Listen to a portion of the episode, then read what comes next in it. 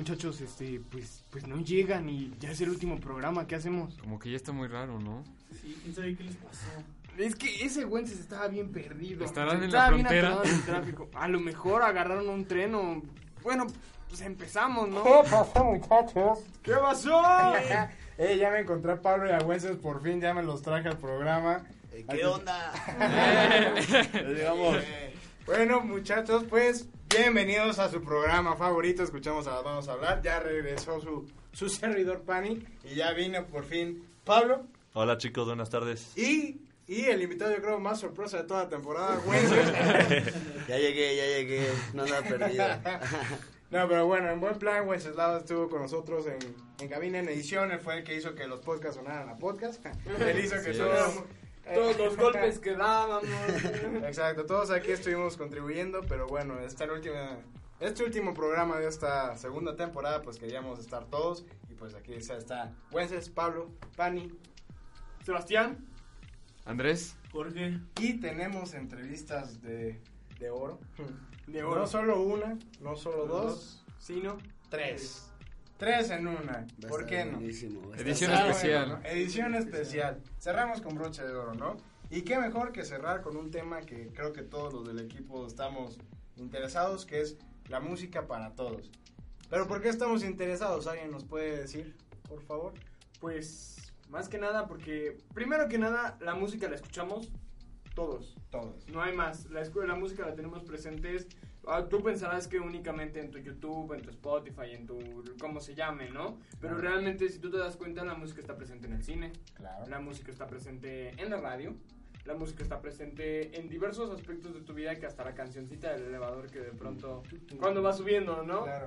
Y este, entonces la música para todos es un tema de suma importancia, en, sobre todo en la inclusión, porque al final del día, pues la música está presente, me atrevería a decir que en la vida diaria de todas las personas. No hay ningún elemento en, el, en donde digas, la música no está presente. Claro. Aparte de ahorita, si te fijas la sociedad como está ahorita, la música es, un, es una herramienta muy fuerte de representación social Claro. que está uniendo demasiado a la banda. Claro, siempre ha sido eso, ¿no? Como que la sociedad se refleja con la música, ¿no? Ujú. Puedes irte a, a una época y dependiendo de la música puedes ver cómo está la sociedad. Aparte de que todos nosotros aquí, para los que nos escuchan, estudiamos producción musical, entonces es nuestro pan Fuerte. cada día, nuestro látigo Nuestro de cada fuerte. día. Estos Pero pues, meros moles, dicen. ¿no? Exacto. Además de que todos hemos estado relacionados a la música, igual para los que no sabían, Pablo, nuestro compañero, ha estado en el conservatorio. ¿sí? Ajá, estoy en el conservatorio. ¿Cuántos años? 10 años estuve en el conservatorio. Ah, Un año más. que escuchemos a las manos. Se fueron, nacieron a la par la pasión de Pablo con escuchamos a las manos. Pero bueno, eh, empezamos con el tema. A ver, Jorge, Andrés, para ustedes, ¿qué es la música? híjole, pues yo creo que... Los dos Jorge. Pues sí, los dos somos tocayos, ya más que yo Andrés. Este, eh, pues yo creo que la música, pues como dicen, es un símbolo de, pues, pues, para la sociedad, para representar emociones, lo utilizas en todas eh, ocasiones especiales, te hace, pues, recordar momentos especiales en los que tú has estado feliz, conciertos, son unas memorias eh, que pues te marcan de por vida, ¿no? Es una es un elemento yo creo que muy importante en la vida de cada ser humano, experimentar con la música y pues hacerla parte de, de su día a día para que pues sea una parte de sus emociones, hasta de su expresión como nosotros, que algunos tocamos instrumentos, que nos escuchamos, tenemos bandas favoritas, así que creo que hasta es parte de la personalidad de cada una de las personas la música. Claro. Pues sí, o sea, ¿qué te puedo decir yo sobre la música, no? Igual desde muy chico también empecé a tocar el piano. Para mí es una forma de relajarme también, una forma de expresar mis sentimientos y, y pues con, con eso saco todo, ¿no? Porque hay veces que pues uno se siente triste, feliz y no encuentra uno cómo sacar eh, eh, a flote o cómo, cómo poder sacar todo lo que traes dentro y pues siento que la música es algo que a todos nos ayuda a expresarnos, tanto para quien la escucha como para quien eh, se expresa con ella y, pues, eh, ¿qué se puede decir? no es Está en la vida de todos. Claro. Y es lo que mencionamos, ¿no? Que la música es algo que todos, todos disfrutan, todos viven, pero a veces llegan a ver como posibles barreras, ¿no? Que llegan a hacer que no se viva de la misma manera tal vez, pero siempre se busca la manera de romper estas barreras y de acercar a las personas lo más posible a esta experiencia, ¿no? No, para nosotros yo creo que es normal levantarnos y la cancioncita con, que te pone de buen humor, ¿no? O estarte bañando y decir, pues solo tengo dos canciones para bañarme porque estoy apurado. este, eso creo que todos lo han visto, ¿no? De que mides Sí. el tiempo con canciones, creo que eso Sí, lo sí, sí. Pero pues está padre que cada vez se van haciendo más cosas, más este, proyectos, e inventos, innovaciones que buscan acercar a todas las personas a esto que es la música, ¿no?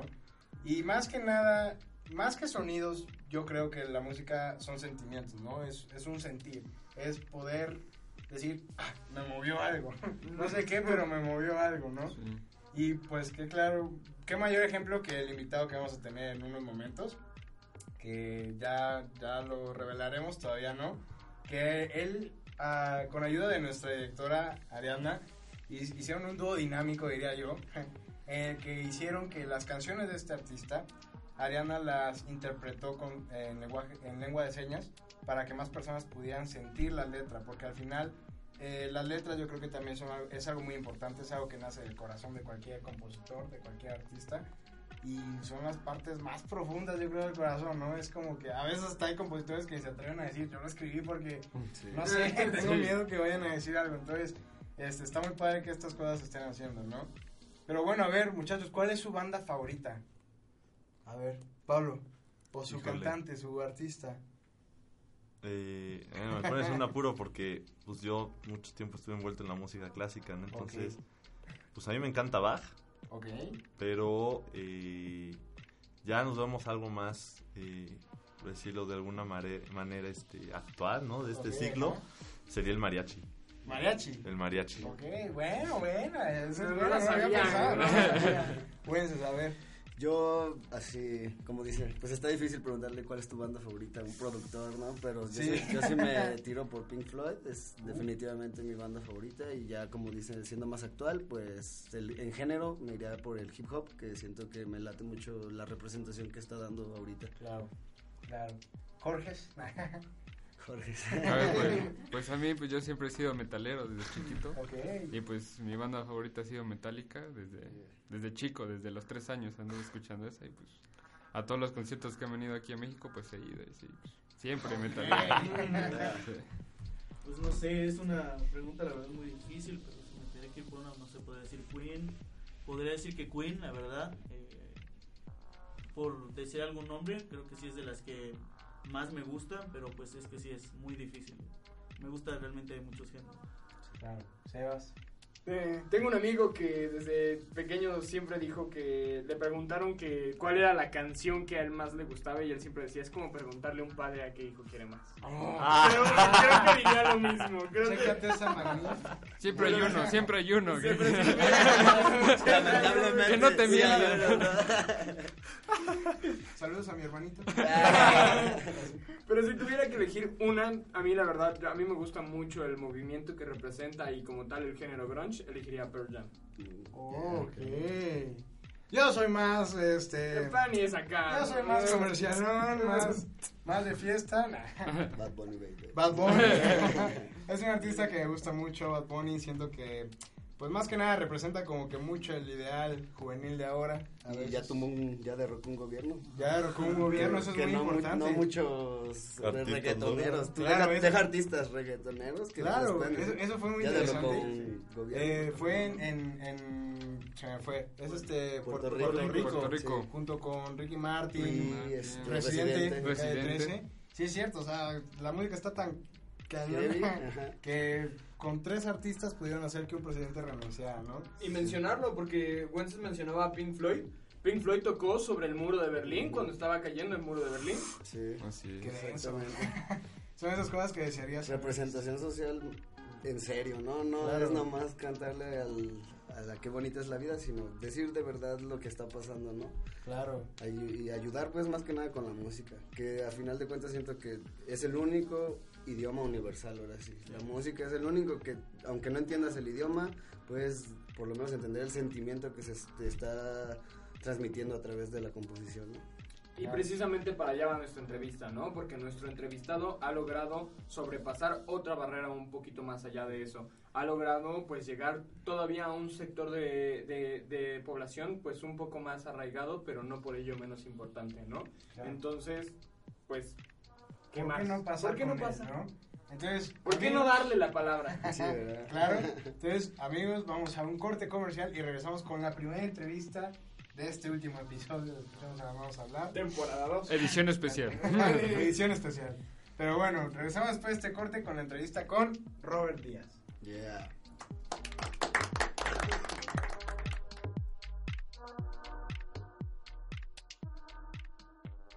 Tranvía Cholula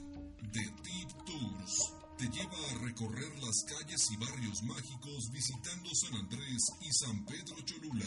Descubre las leyendas e historia de Cholula Pueblo Mágico en el tranvía de Tip Tours. Visita tiptours.mx o llama 230 1438. Museo Historia de la Biblia es un museo que ofrece a quienes lo visitan un panorama simple de la Biblia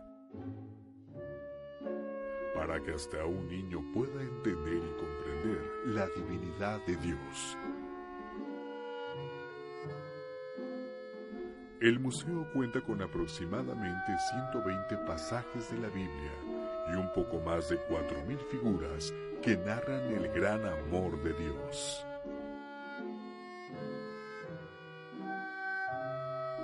Museo Historia de la Biblia.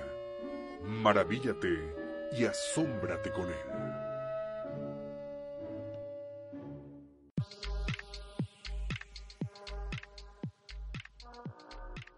Bienvenidos amigos y amigas, ¿cómo están?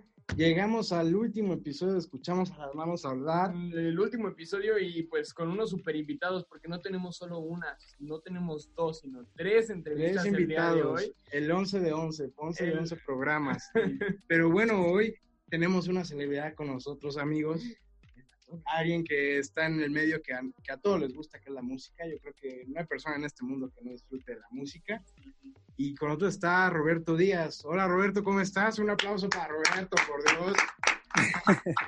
Hola, hola, un gusto, un gusto saludarlos y es un privilegio para mí el, el- el que me hayan aquí invitado al gran programa. No, pues el privilegio es de nosotros de que Sí, hayas aceptado la invitación, Robert. Y vaya a destacar que, bueno, para quien no, para quien nos escucha, este, esta entrevista no está siendo grabada, digamos, de persona a persona. Roberto se encuentra en la ciudad de Estoy en eh, Salt Lake City, aquí en Utah, en Estados Unidos. lejísimos y pues Roberto ha hecho un, un- un esfuerzo muy, muy, muy grande para contactarnos por nosotros, con nosotros vía, vía Zoom, vía electrónica y pues te agradecemos muchísimo este esfuerzo adicional que haces Roberto para estar aquí presente en Escuchemos a las manos hablar. Claro que sí, todo un privilegio. Muchísimas gracias. Robert. Pero bueno, vamos a empezar con una pregunta que yo creo que a cualquier músico se le ha hecho. Para ti, ¿qué es la música? Para mí la música es una manera de interpretar eh, lo que siento. Eh, de niño siempre tuve una gran influencia musical por parte de mis padres eh, a nivel bolero, balada. Y fue hasta que me di cuenta que no solamente me ayudaba para entretenerme, sino para expresar lo que sentía. Entonces para mí es un medio de comunicación que me ayuda a desahogarme de cierta manera. Claro, es la manera en la que uno puede decir lo que a veces no se puede decir con, Con palabras, palabras. con Exacto. una charla, ¿verdad? Pero bueno. Robert, ¿cómo empezó en ti eh, este gusto o esta decisión por inclinarte y dedicarte a la música? Bueno, eh, primero empezó todo, yo creo que desde las raíces, como te comentaba, eh, mi mamá escuchaba Manzanero, eh, Luis Miguel, entonces poco a poco, pues quieras o no, fui creciendo en, en- en el ámbito eh, de la balada. Eh, llegan los ocho años, empiezo eh, también, bueno, em- empiezo como locutor en la radio en un programa que se llamaba Niño Manías, en Nogales, Sonora.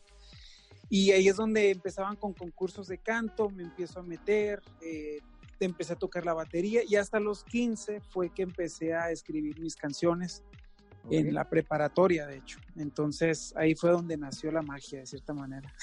Claro.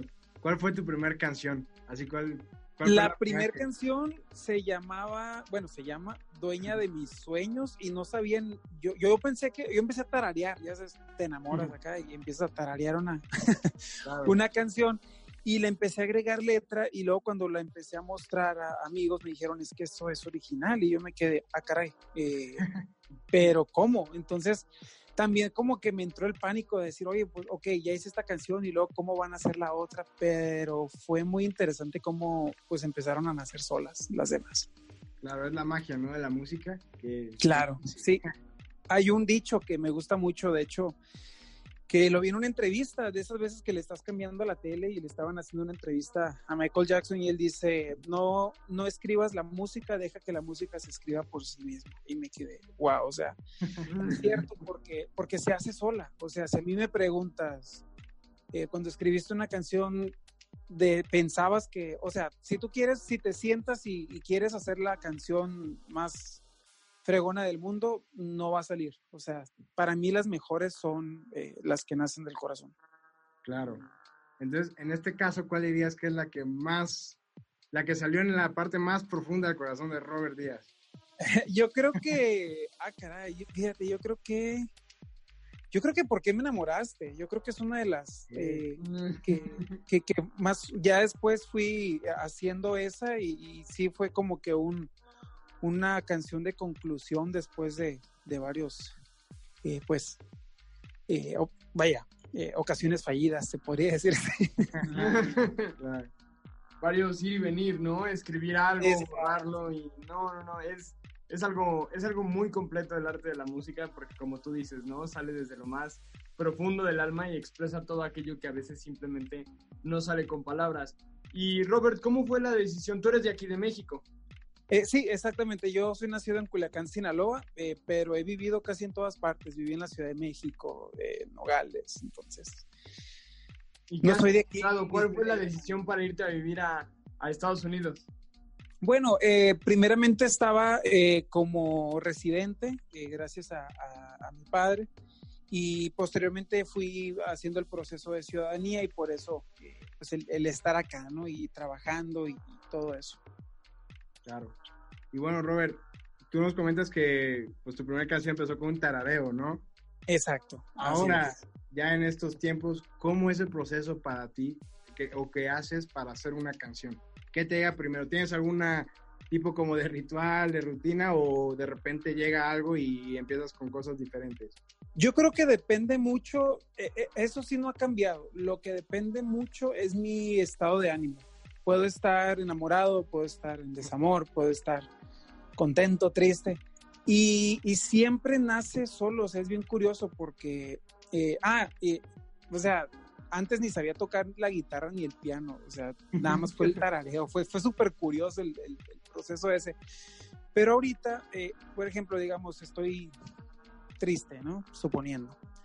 Y me entra así como un sentimiento y empiezo así como que a, a- a envolverme en ese sentimiento porque aprendes a, a saborear el, el- el dolor o el amor, no sé, cuando estás en, es- bueno, por lo menos en, en- en mi, en, en- ¿cómo se llama?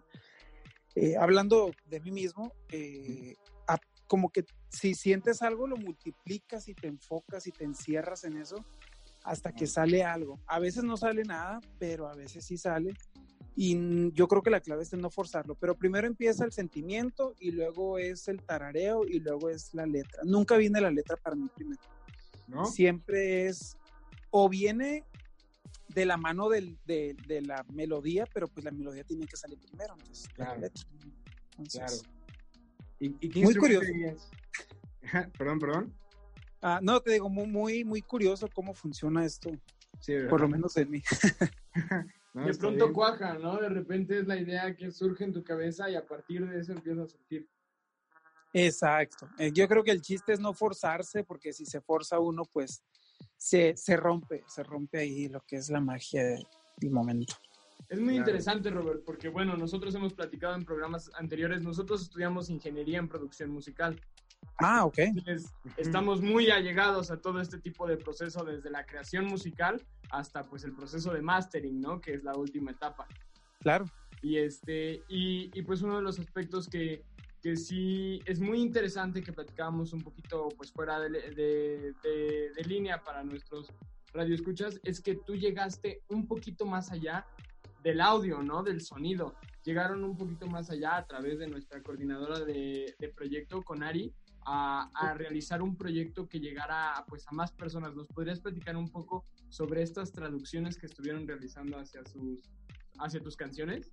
Claro, claro. Sí, de hecho yo eh, el año pasado eh, saqué mi primer disco, fíjate, después de de 10 años de escribir canciones, eh, tuve el privilegio de, de escribir, de, de hacer mi, mi, es que, o sea, cuando tú sabes, te pones metas y a veces cuando uno se pone metas todo se atraviesa, ¿no? Sí. Pero aprendí afortunadamente a, a ser constante y, y, y, a seguir mi sueño, que poco a poco eh, se va realizando. Y este proyecto eh, fue producido por eh, Edgar Oceransky y el ingeniero musical fue Adrián Noroña, uno de mis grandes amigos.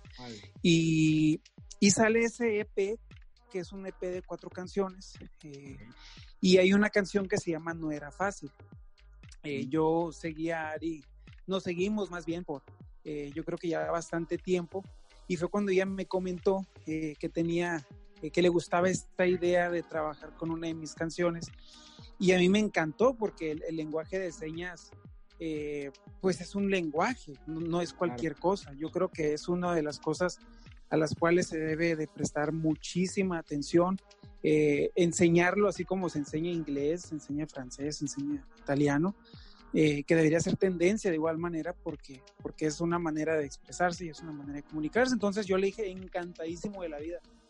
Me pasa un fragmento y luego ya después me, me va pasando lo que es eh, el proyecto completo y, y no, y ahí lo, lo compartí en redes sociales para dar a entender, eh, número uno, el gran talento que tiene Ari, la verdad la admiro bastante, y, y, y otro, pues el, el, que pueda llegar a más personas la música, porque claro. desafortunadamente hay personas que no pueden escuchar, pero eh, al momento de, de sentir eh, por lo menos la letra a través de la vista, eh, pues ya, ya es también algo que, que cumple el objetivo de la música, el cual es transmitir. Claro.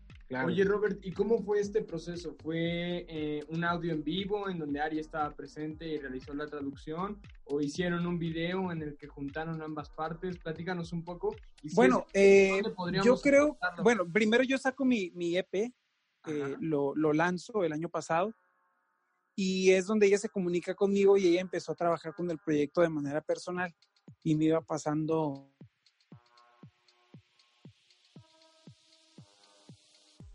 Bueno, Robert. Robert, Robert. ¿Por qué? Robert, ¿me escuchas? Sí, aquí ya, ajá, sí, ya como que se cortó un poco. Sí, perdona, sí, sí, a ver, sí, acá seguimos. a ver, regresamos. La pregunta era cómo fue el proceso, ¿verdad? De este, de este dúo dinámico entre Robert y Ariana. Sí, eh, bueno, eh, el, el, disco primero salió el, el, año pasado y fue cuando ella eh, empieza a trabajar con el proyecto de manera personal y pasándome toda la parte del proceso. Pero sí, no, ella, ella fue la que, la que se aventó el proceso de manera personal con, con la canción, que por cierto ahorita ya está en plataformas y fue un proyecto, la verdad, muy especial, muy único que, que hizo Ari, que es un excelente trabajo, por cierto. Claro. Entonces esta canción ya la podemos encontrar en cualquier plataforma, ¿verdad? Ajá, exactamente. Eh, el EP se llama Dame tu boca y está en cualquier plataforma, eh, desde YouTube, Spotify, Deezer. Ya sabes que ahorita están saliendo hasta las que no. claro que sí. Ya, ya está, para, por donde quieras. Ya no hay excusa para no tener una para escuchar música. Bueno, pero Robert, tenemos una pregunta ahorita que estabas diciendo esto de pues hacer más, pues que haya más personas lo del lenguaje de las señas, que es muy importante porque pues como tú comentas, es otro lenguaje, ¿no? Es otro idioma que se debe de empezar a enseñar en, en la gente, ¿no? Claro. Eh, tú, eh, ¿en qué momento piensas que la música empieza a hacer este cambio? O más, o más bien, déjame, déjame replantear. ¿Cómo crees que, o qué tan importante es que la música busque la manera de entrar a este sector de personas que presentan una discapacidad o que no pueden pues escuchar la música como la escuchamos normalmente? Yo creo que es, eh, es sumamente importante, número uno, porque hay eh, la música, yo creo que cuando la letra es buena, eh, puede llegar a transmitir mucho más que la música en sí. Entonces, si se puede tomar la letra y traducirla a lo que es el lenguaje de señas, sería algo increíble porque no solamente estaríamos entrando a, las personas, a, las eh, radioescuchas, vaya, a las personas que eh, tienen el don eh, auditivo, sino que por medio de letras románticas o, o qué sé yo, eh, hay diferentes tipos de géneros allá afuera, se podría, como te digo, o sea, cumplir el, el, objetivo este que, que, al fin del día la música se hace para compartir, para llegar a todas las personas como dicen que la música rompe barreras, ¿no? Exactamente, sí, exactamente. Oye, Robert, y de, de, plano ahorita se me ocurrió, no sé si a lo mejor lo viste en alguna de tus redes sociales, mucho tiempo estuvo circulando un video donde era pues uno de estos conciertos masivos, ¿no? Realmente no se sabía el artista, pero que era una pareja y la pareja le estaba traduciendo toda la letra del concierto a su novia, literalmente le estaba de espaldas al escenario y a su novia le estaba traduciendo absolutamente todo lo que estaba cantando el cantante. ¿Qué tan factible o qué tan recomendable tú consideras que es pues fomentar este tipo de eventos, ¿no? Bueno, a lo mejor recomendable no es la palabra, pero porque al final del día, pues no solamente la música, como tú lo comentabas, va con solo la letra o solo la musicalización, sino también va con la interpretación. Exacto. Sí, no, es, es sumamente importante. Eh, para mí, yo creo que debería ser, es una meta eh, también que me he puesto el, el, el empezar unos eh, cursos básicos de ese idioma. Por ejemplo, yo hablo eh, inglés, español y, lo básico de francés, pero me gustaría también aprender lo que es lo, lo, básico de, lenguaje de señas, porque también lo he visto en partidos de fútbol, o sea, que hay eh, que van hinchas y que está el papá traduciéndole al hijo y le está informando, y eso se me hace muy padre porque pues también eh, el poder comunicarnos de cualquier manera, eh, pues agranda lo que son las, las, emociones y las experiencias. Claro, y lo que nos comentaban, ¿no? Que son momentos para disfrutar, para compartir, y pues no es lo mismo que uno vaya solo o que no se pueda disfrutar a que vayas con alguien y sepas que también lo está disfrutando, ¿no? De la misma manera, tal vez no igual, pero ya se está teniendo una cercanía al evento entre todos, ¿no? En este caso la música, pues ya, ya puedes ir con alguien y puedes disfrutarlo de la misma manera que tú lo disfrutas, ¿no? Claro, sí, de hecho, eh, es, sumamente importante porque eh, si se llega a compartir a más personas, eh, mejor al fin del día. por cierto, quiero agradecer a, Ari una vez más por, la invitación y a ustedes por, por el, privilegio de, invitarme aquí a la, a la, estación por medio de, Zoom y saber que también estamos pendientes ahí para cualquier cosa. No, pues gracias a ti, Roberto. Pero bueno, ya para ir cerrando un poquillo la entrevista, coméntanos un poco más de este EP que dices, eh, es el más reciente que tienes, ¿verdad? A manera de un poquito de spot, ¿no? Ya aquí, para que pues conozcan al buen Robert Díaz. sí, eh, bueno, este EP se llama Dame tu boca, contiene cuatro canciones. Y ahorita está el, eh, ese disco está en plataformas, es una combinación de baladas, boleros, una, una canción pop y eh, después de eso saqué el más reciente que se llama Eres su amiga. Este eh, tema que lo grabé con eh, mi querido Carlos Carreira, un gran compositor, cantautor mexicano. Y se vienen varios proyectos, de hecho. yo creo que en lo que me voy a enfocar un poco más va a ser en prestar mis canciones a grupos, a banda, porque también escribo norteñas, banda. Ah, ah pues Entonces, eres de Culiacán, ¿no? Eh, sí. Son dos tengo, tengo, mucha, mucha influencia a nivel norteña. Eh, hay un proyecto ahí que, que estamos viendo con eh, tratando de llegar a Intocable. Eh, a todas las bandas sinaloenses. Entonces, ahí vamos, ahí vamos con, con ese proyecto hermano y, y seguir, seguir compartiendo la música ahí por redes sociales. ¿Y alguna función en vivo que tengas presente, Robert?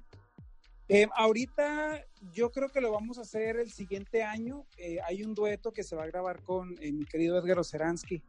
a principios, del siguiente año y eh, va a haber ahí una, una presentación con Carlos Carrera. Entonces, poco a poquito vamos compartiendo el material, que al fin del día yo digo, o sea, son, son historias cantadas, ¿no? Son, son, son, más que canciones para mí son eh, situaciones, experiencias, porque a mí me puedes decir, oye, esta canción, ¿cuándo la escribiste? Y te digo, no digo el nombre, ¿no? Porque pues, ¿para, qué? Pero, pero, pero, sí, sabemos la experiencia.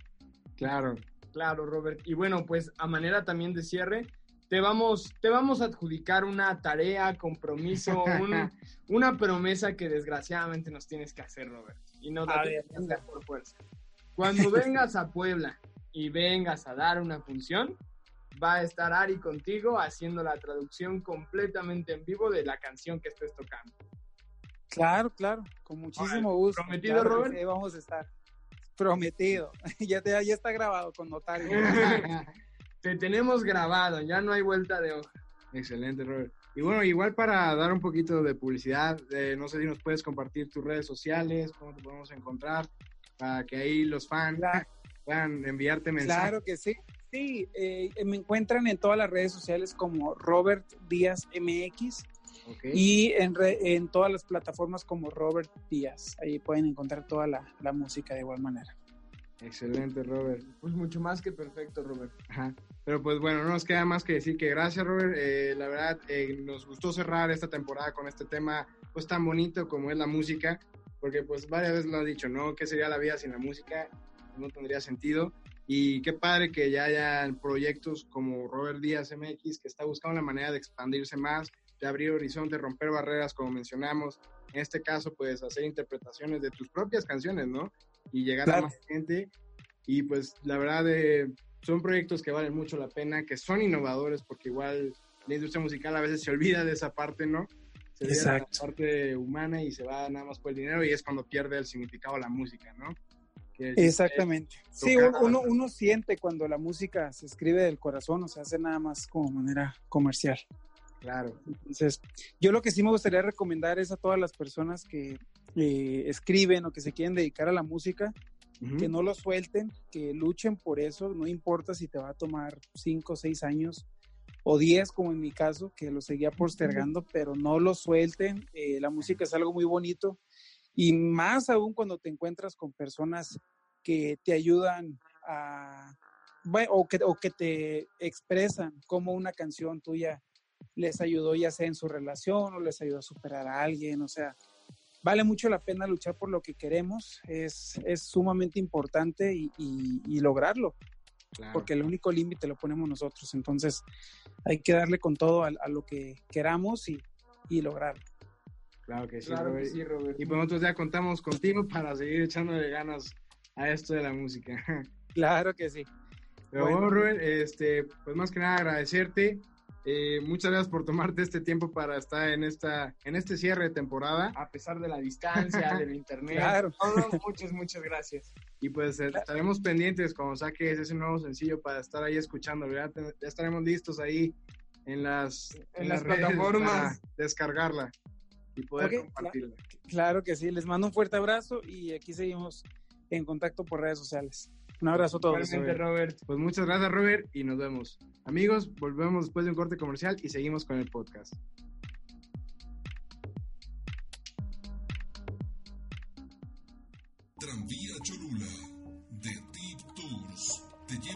Recorrer las calles y barrios mágicos visitando San Andrés y San Pedro Cholula. Descubre las leyendas e historia de Cholula Pueblo Mágico en el tranvía de Tip Tours. Visita tiptours.mx o llama 230 1438. Museo Historia de la Biblia es un museo que ofrece a quienes lo visitan un panorama simple de la Biblia para que hasta un niño pueda entender y comprender la divinidad de Dios. El museo cuenta con aproximadamente 120 pasajes de la Biblia y un poco más de 4.000 figuras que narran el gran amor de Dios.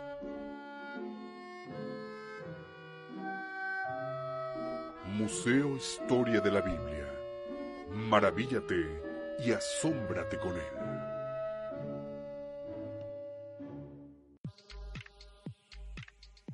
Ya regresamos amigos de esta gran entrevista con Robert Díaz. La verdad muy interesante, muy padre que, se, que que, que empiecen a ver artistas que se preocupan por esa parte, ¿no? Lo que mencionábamos de que a veces la industria musical es como un lobo que nada más quiere comer y a veces se olvida de otras partes, ¿no? Y, y importante que, qué mejor que el mismo artista se preocupe porque su música llegue a más personas, porque es lo que busca un artista al final, ¿no? Lo que busca un cantante, lo que busca un grupo, que las canciones lleguen a todas las personas que puedan, porque es lo que quiere alguien, que, que el sentimiento que tiene le llegue a más personas, ¿no? Exacto, y, y, qué- y qué padre que igual nuestra directora sea parte de este proyecto, ¿no? De estar haciendo estas eh, interpretaciones de las canciones. Esperemos que cuando ya estén todos los videos que se puedan, cuando hagan conciertos en vivo y esté Ari, se los haremos saber por las redes para que vayan a verla. Sí, no pueden faltar, no se pueden perder esa experiencia. Claro, porque es muy bonito. Como una vez yo vi un video, no sé si lo vieron, amigos, lo mencionamos en la entrevista, ¿no? De Sí, chavo sí, que sí. está en el concierto con su novia y el chavo le da la espalda Ah, al concierto y está claro. haciendo la, la interpretación, ¿no? En vivo. Sí. Y eso es una unión que no solo es entre la pareja, sino yo creo que toda la gente que vio ese video Se te debe sentir, ¿no? Te debe sentir esa conexión, te debe sentir ese momento de... Ah, De wow. de wow, ¿no? Exacto. Pero bueno, no nos podemos ir en el último episodio sin lo que siempre hicimos todos los episodios, que es la pregunta del programa, amigos. A ver, eh, sabemos que esto de la industria es son números. Al final son números, ¿no? Pero a ver, a ver aquí a los productores que están conmigo y a los que nos escuchan. La pregunta del podcast es, ¿qué artista ha vendido más discos en la historia de la música? Sopas. A ver, en primer, eh, como diría mi buen Jorge, Número A. Número A. Opción A, Pobre Jorge. los Beatles. Opción B, Michael Jackson. Opción C, Frank Sinatra. Opción D, Led Zeppelin. Ok. A ver aquí mis productores, ¿qué dirían? Ah, pues yo digo que los Beatles, ¿no? ¿Los Pues, Beatles? pues sí, la Beatlesmanía, pues... Yo podría Son decir los Michael Beatles. Jackson. no sé. ¿Michael Jackson? Sí, yo podría decir que Michael Jackson. Igual le voy a Michael Jackson. Yo apoyo Led Zeppelin. Apoyemos, apoyemos en los primeros vestigios del rock. Yo aquí ya tengo la respuesta, todavía no la vamos a dar a conocer, porque pues, para dar un poquito aquí de tiempo, Sí, emoción, emoción. la emoción. Pero pues ya sabremos, porque pues sí, al final eso es un reto, ¿no? Yeah. El distribuir el álbum y que llegue tanta cantidad de personas. Se lo hacía a todo el mundo, ¿no? Claro, y pues, ¿y por qué no pensar en un futuro que, aparte de esos álbumes, pues llegue una manera de que a todas las personas con una discapacidad puedan, tener conocer esto, la ¿no? música. Exacto, que pueda, que estos artistas que llegan a el streaming mundial pues, puedan llegar a más personas, ¿no? Llegar a hacer un streaming pues más grande, ¿no? Y como lo comentábamos, ¿no? Un poquito con Robert, a lo mejor ya no solamente eh, la traducción de pues esta respuesta lírica, ¿no? De esta letra que tienen las canciones, sino como tal este ejemplo que platicábamos de la, de la persona viendo el concierto y por un lado le estaban traduciendo y a lo mejor tú sabes si la canción es triste porque los artistas están tocando triste, lento, se mueven despacito, a lo mejor el pulso de la rola incluso se siente, o a lo mejor sabes que están enojados o que están vueltos locos porque están ahí retorciéndose en el escenario, ¿no? Claro. Eh, es es las, las diferentes maneras en las que podamos pues nosotros compartir los diferentes aspectos musicales que no solamente tienen que ver pues con la letra, ¿no? Claro. Sino con la melodía, el ritmo, la armonía, entre otras cosas. Claro. Hasta con el mismo silencio, ¿no? Porque Sí, me acuerdo que me acuerdo que cuando yo empecé en la carrera un profesor me dijo, ¿qué es lo que valida el sonido? El silencio. Y es que, ok. La paradoja, ¿no? De que La si paradoja. se- Si se, cae un árbol en medio del bosque y no hay nadie para escucharlo, ¿generó Son- sonido? ¿El sonido o no? Exacto. ¿O no generó sonido? Tendría que estar nadie ahí para que nos diga, pero, Pero, pero no se puede. Entonces, pues, es, es difícil, es difícil. Pero Sí. qué padre, ¿no? Que cada vez se vayan haciendo estos proyectos, estos cambios en algo tan bonito como es la música y que no se quede ahí, ¿no? Como en esta temporada hablamos en el turismo, las agencias de viaje. hacérselo llegar a todas las personas. Exacto, en todas las áreas se puede hacer que cada vez sea más inclusiva la sociedad, ¿no? Porque es lo que buscamos aquí, Exacto. más que nada eh, empezar a sensibilizarnos, a empezar a buscar soluciones, empezar a abrir un poquito los ojos para empezar a ver dónde hay problemas y empezar a buscar las soluciones a esos problemas, ¿no? Que es lo que buscamos en toda esta temporada. Que por cierto, para cerrar esta temporada contamos con dos personas muy importantes porque si no fuera por estas dos personas no estaríamos aquí nosotros. Y con un motivo especial porque les recordamos Ah, que el claro, día claro. martes, hace un- apenas unos tres días chiquitos, las manos cumplían nada más y nada menos que cuánto leche. Ah, no sé. Nueve añotes de que las manos fue fundada por dos mentes brillantes que al día de hoy nos permiten estar parados en esta radio, hablándoles a ustedes y trayéndoles su programa favorito de cada Sentaditos, viernes. sentaditos. pero, pero aquí estamos de frente y que nos escuchen todos ustedes. Pero bueno, qué mejor que pasar con una de las personas que empezó todo este proyecto. Eh, ya ustedes lo conocerán ahorita que pasemos a la entrevista. Y cerrar con broche de oro con la mera mera de este programa, con la jefa de jefas. Pero bueno, primero vamos con Héctor, que nos va a hablar un poco de cómo fue que empezó este programa, cómo fue la idea de empezar con Escuchamos a las manos hablar, con las manos también pueden hablar. Y regresamos después de este corte comercial con la entrevista. Yeah.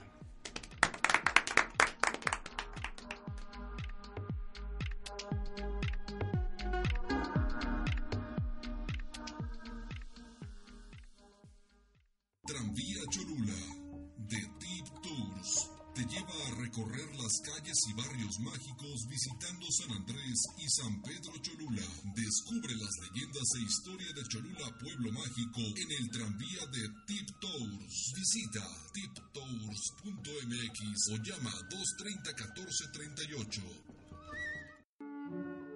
Museo Historia de la Biblia es un museo que ofrece a quienes lo visitan un panorama simple de la Biblia para que hasta un niño pueda entender y comprender la divinidad de Dios. El museo cuenta con aproximadamente 120 pasajes de la Biblia y un poco más de 4.000 figuras que narran el gran amor de Dios.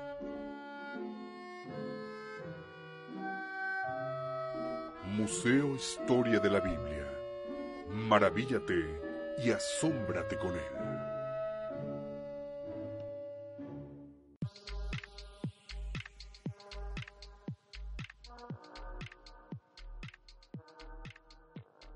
Bienvenidos amigos, le escuchamos a las manos hablar.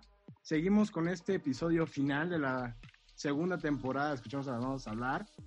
Vamos con la segunda entrevista de este programa porque como les comentamos no era una ni dos, son tres y ahorita pues vamos con la segunda. A eso nos acompaña Héctor Manilla. Un aplauso para Héctor. Dios. Gracias Héctor.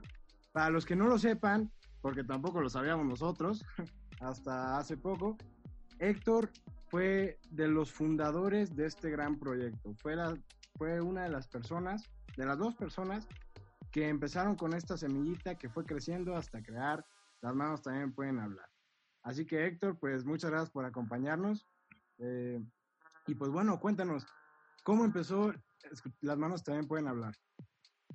Pues primero muchas gracias por la invitación, buenas noches a todos sus, sus- su auditorio y de verdad que es para mí un gran honor que se abra este tipo de espacios en beneficio de, de estas, de estas personas con discapacidad y que son un grupo prioritario dentro de nuestra sociedad. Pues hace ya aproximadamente nueve años, no sé, a lo mejor son más, ha pasado mucho tiempo. Nueve, Eh, son nueve. Nueve años, ¿verdad? Mira, no me falló. este. Súper bien. Siento que a lo mejor no voy a poder contar este, todas las experiencias que me gustaría porque ya la memoria falla ya a nueve años después. Claro. Si a La- nosotros la- nos falla con que vimos la clase pasada, pues viene lo de nueve años. Sí, imagínense. Entonces fue, fue una experiencia muy bonita. Eh, Yo me integro a, a este proyecto y pues muchas gracias por lo, lo de fundador. No me considero fundador, pero, pero sí una, una parte muy importante de mi vida también ha sido este proyecto. En el año 2010, eh, tanto Ari como tu servidor, pues nos reuníamos por las tardes para aprender juntos lengua de señas. Yo soy eh, licenciado en educación especial y pues a mí en la licenciatura me enseñaban lengua de señas, entonces pues nos reunimos para practicar y pues le enseñaba lo que a mí me enseñaban, yo se lo enseñaba a ella, teníamos una, una gran amistad. Ok. ¿Y cómo fue que se dio esta amistad? O sea, ¿se conocieron en, en la escuela? ¿Se conocieron por fuera? Prometo no avergonzarla, pero este, fuimos ah, ok, ok. Me lo tenía guardado Ari. Ah, sí. las mujeres son un mar de secretos, ¿eh? claro que sí. entonces, nosotros nos conocimos, eh, no recuerdo en qué año, pero íbamos en la secundaria. Eh, yo estaba estudiando eh, primer año y ella parece que estaba estudiando segundo año de secundaria. Ella me lleva dos años o tres años, creo, algo así. Mm. Este, pero escolares nada más nos llevábamos poquitos. Entonces, este, pues yo la conocí en, en la secundaria. Pues era, no es la Ariadna que soy, ¿eh? eso créelo. Mm. Eh, una niña muy tímida, muy callada, con pocos amigos, eh, era lo que a mí pues me, llamaba mucho la atención porque yo decía, se me hace una persona muy inteligente como para que no tenga amigos, ¿no? Entonces eh, yo me acerqué a, ella, empezamos a platicar, etcétera, etcétera, tuvimos nuestro noviazgo, ya sabes, este, por cuestiones del destino nos llevaron a, a diferentes caminos, pero pues un gusto siempre estar juntos y que este proyecto, ahora que lo veo, sea tan grande y pues sea gracias al esfuerzo de ella sola. Sí, muchas personas han, han, colaborado, pero en gran parte ha sido por el amor que le tiene a este proyecto. Claro, pero podríamos decir que pues al final ustedes dos fueron los que plantaron la semillita, ¿no? Ari fue la que ahí regó la plantita y todo, pero entre los dos la plantaron, ¿no? Sí, sí, sí, pues ahora sí que soy el, el papá ausente de, de este Claro, nosotros somos como los hijos, pero... sí, como el, papá que se va por los cigarros, solo que iba por los pero Pero este proyecto, la verdad, ahora que lo veo tan grande y, y uno hace retrospectiva de, de, todo lo que ha pasado en este tiempo, pues la verdad es que sí ha sido una ardua labor. En un principio, que nosotros planteamos el, el proyecto, nos costó mucho por la cuestión de la sensibilización. Lamentablemente, y como te mencionaba, haciendo retrospectiva, nuestra sociedad no ha cambiado mucho. ¿eh? De nueve años para acá, la sociedad sigue teniendo estos mismos estigmas con relación a, pues a, esta, a este importante grupo de nuestra población, a las personas con discapacidad. Y pues es que cada vez más las personas prefieren eh, aprender inglés, aprender francés, aprender coreano, que aprender una lengua que es tan mexicana, que es tan nuestra como la lengua de señas mexicana. Claro. Ok, o sea, eh, eso significa que en cada país cambia el lenguaje, la lengua de señas. Claro, sí. Es, una, es un mito el que se esparce eh, durante mucho tiempo de que la lengua de señas es universal, pero ojalá fuera así, ¿verdad? Pero pues sería imposible. Eh, la lengua de señas mexicana, eh, como lo dice su definición en el artículo 14 de la Ley General de Educación, dice que la lengua de señas mexicana solamente abarca el territorio nacional y es parte de las comunidades de personas con discapacidad auditiva o comunidad sorda, como se le conoce coloquialmente. Entonces solamente aplica esta lengua de señas para nuestro territorio. Y todavía tenemos un problema porque en países un poquito más pequeños como España, la lengua de señas española, como Francia, la lengua de señas francesa, pues son países muy pequeñitos comparados a nuestro gran México. Claro. Pues tenemos aquí en México la dificultad de que es tan grande y tan rico nuestro país, tanto en cultura como en gastronomía y en otros aspectos, que la lengua de señas mexicana también tiene algo que se llama regionalismos. Y dentro de estos regionalismos, pues son algunas señas o variaciones sobre las señas. Por ejemplo, aquí en donde yo me encuentro, en el municipio de Tehuacán, eh, las señas varían un poco a las que se hablan en la ciudad de Puebla. Y lo mismo pasa en la ciudad de Puebla, a comparación con CDMX, pues también hay algunas ligeras variaciones. Entonces, la dificultad no solamente se encuentra en aprender la lengua de señas mexicana, sino también aprender las variaciones lingüísticas por si las requieres. Entonces, nosotros como intérpretes de lengua de señas o como maestros de lengua de señas, pues nos enfrentamos a ese gran reto de aprendernos de una sola palabra cinco, seis y hasta siete señas. Podríamos decir que son como los sinónimos, ¿no? Como las o como dicen de que, por ejemplo, en el sur dices algo y en el norte es otra cosa diferente, ¿no? Sí, claro que sí, sí es muy diferente porque, por ejemplo, lo vemos muy clásico nosotros con la torta, ¿no? O sea, para nosotros la torta pues, es una torta de milanesa, ¿no? La torta de jamón, pero en otros lados tienes que decir torta compuesta, porque si pides torta te van a dar solamente el pan. Ah, ok. y, y, en otras partes este, del norte del país a esa misma torta le llaman lonche. Entonces, pues ahora sí que cada, cada región tiene también sus terminologías para referirse a ciertas cosas, a pesar de que sea la misma. En la lengua de señas, pues ese es el principal reto, que hay que aprenderse todas. Claro. Ah, sí, o sea, sí, sí es una tarea difícil. Sí, por sí luego las palabras que cuestan, yo me imagino ahorita con las señas, hacer todo un show. Pero bueno, Pero la verdad es que te da apertura a una cultura. Claro. Y teníamos a una maestra excelente en la normal del estado donde yo estudié. Ella era la que me enseñaba lengua de señas y ella sabía varios idiomas. Este era políglota. Entonces eh, decía que cuando nosotros aprendíamos un nuevo idioma no solamente aprendíamos eh, la pronunciación, sino también aprendíamos parte de la cultura.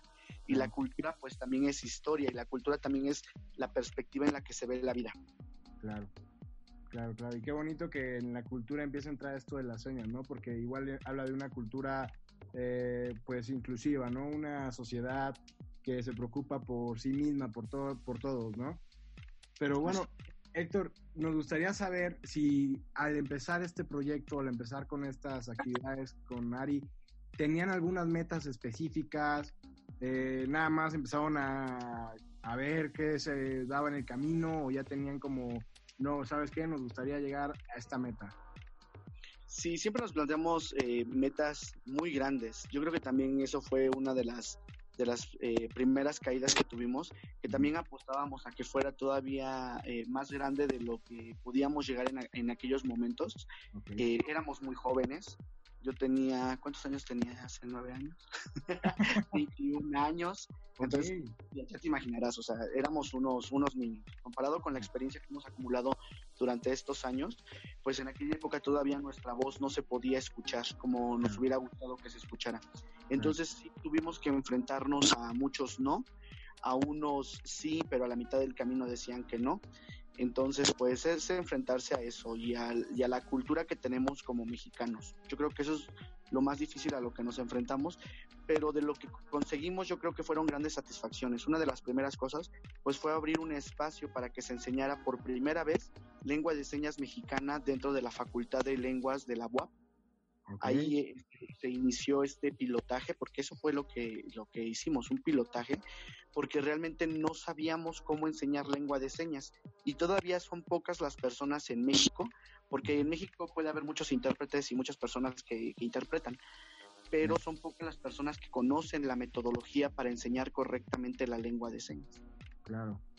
Claro. Entonces, eso fue uno de nuestros primeros este, logros, haber este, podido abrir eh, un grupo. Tuvimos en aquella época 75 alumnos, Órale. pues, los cuales, este, pues la verdad que una, un disculpa de antemano a los 75 primeros participantes, pero sí tuvimos algunos tropiezos con relación a la metodología, pero como todo prueba piloto, pues así tiene que ser, ¿no? Claro.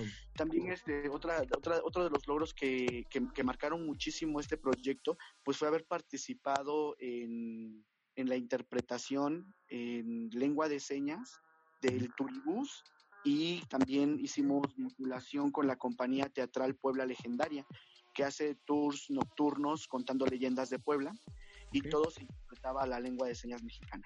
Entonces, pues fueron este, proyectos grandes, fueron proyectos masivos y yo creo que nos faltó un poquito más de experiencia para saber manejarlo. Claro, pero, pero al menos empezó, ¿no? que es lo importante. Empezó y empezó gordo, empezó grande. Claro. Entonces, este, yo creo que también eh, nos hizo falta eso, reflexionar eh, las, los cambios que teníamos que hacer para poder mejorar nuestro trabajo. Claro. Pero bueno, en fin, este, éramos, vuelvo a repetir, no es justificación, pero éramos muy pequeños y pues tenía- teníamos muchas cosas que, que analizar, pero nos embelezamos con los logros que, que habíamos conseguido.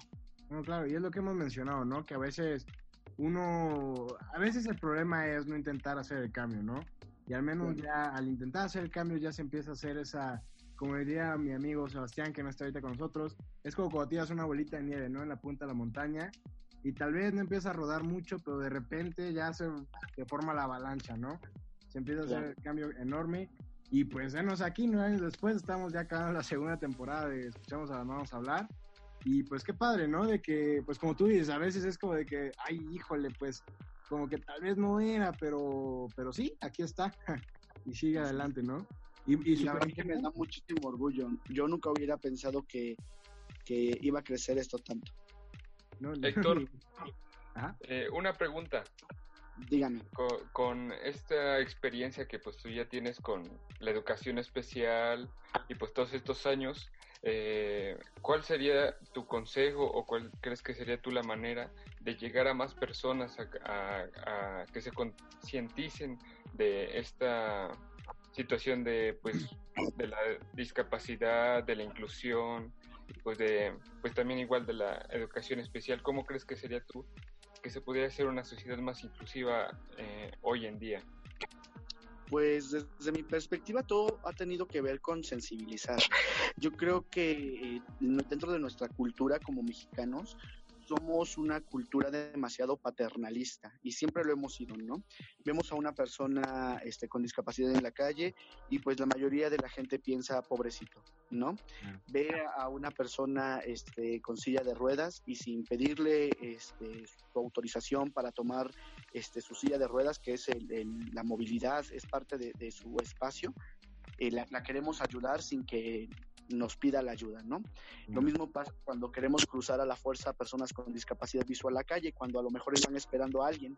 Entonces, es esta la, la, manera en la que nosotros como mexicanos eh, queremos apapachar eh, y sobreproteger a las personas con discapacidad.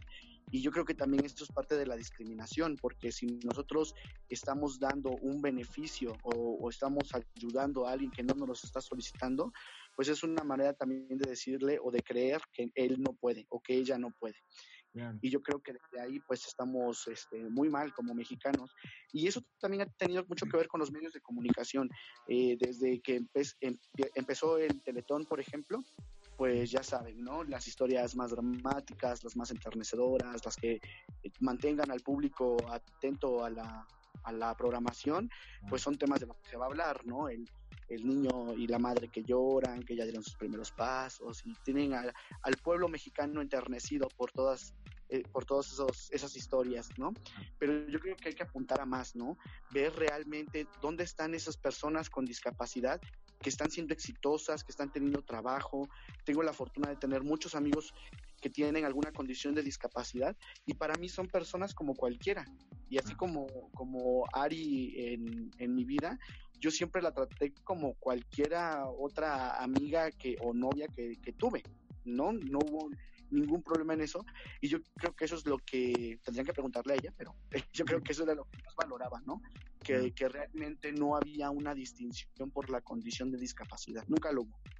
Entonces yo creo que es cuestión de sensibilizar, porque cuántas veces hemos visto nosotros en televisión abierta o en radio algún comercial referente a aceptarnos eh, como diversidad que somos, porque todos pertenecemos a una minoría, cual sea que la llames, ¿no? Pero todos pertenecemos a alguna minoría por alguna característica personal que tengamos, pero no hay en la radio, no hay en Twitter, no hay en Facebook campañas de sensibilización sobre las diversas discapacidades tú puedes llegar a preguntarle a una persona en la calle, ¿cuántas personas, este, cuántos tipos de discapacidad crees que hay? Y yo creo que no las conocen. Entonces, eh, empezando desde ahí, desde el desconocimiento de que hay discapacidades que no todas son iguales, que a pesar de que el símbolo universal es una persona con silla de ruedas, es un símbolo de discapacidad. Por lo tanto, cualquier persona con discapacidad tiene derecho a estacionarse en esos lugares o, hacer uso de ciertos eh, lugares preferentes. Por ejemplo, una persona con trastorno del espectro autista, aunque su movilidad no sea silla de ruedas, tiene eh, preferencia para usar ese tipo de lugares. Claro, claro, más que nada como empezar a, dar a conocer, ¿no? porque a veces es el problema. Y, y pues, al no conocer, pues pasa esto que dices, ¿no? Como lo del apapachar, como querer ser muy melosos, ¿no? Sí, sí, sí. Y yo creo que eso pues también entorpece muchísimo las acciones que nosotros desde las escuelas hacemos. Ahorita, eh, en estos momentos, yo estoy cumpliendo funciones de director de educación especial aquí en Tehuacán, de un servicio de Entonces, pues mi, mi, labor fundamental es la sensibilización a las escuelas, a que a garantizar el derecho que tienen eh, los niños con discapacidad, y no digo mis niños porque no son míos, ¿no?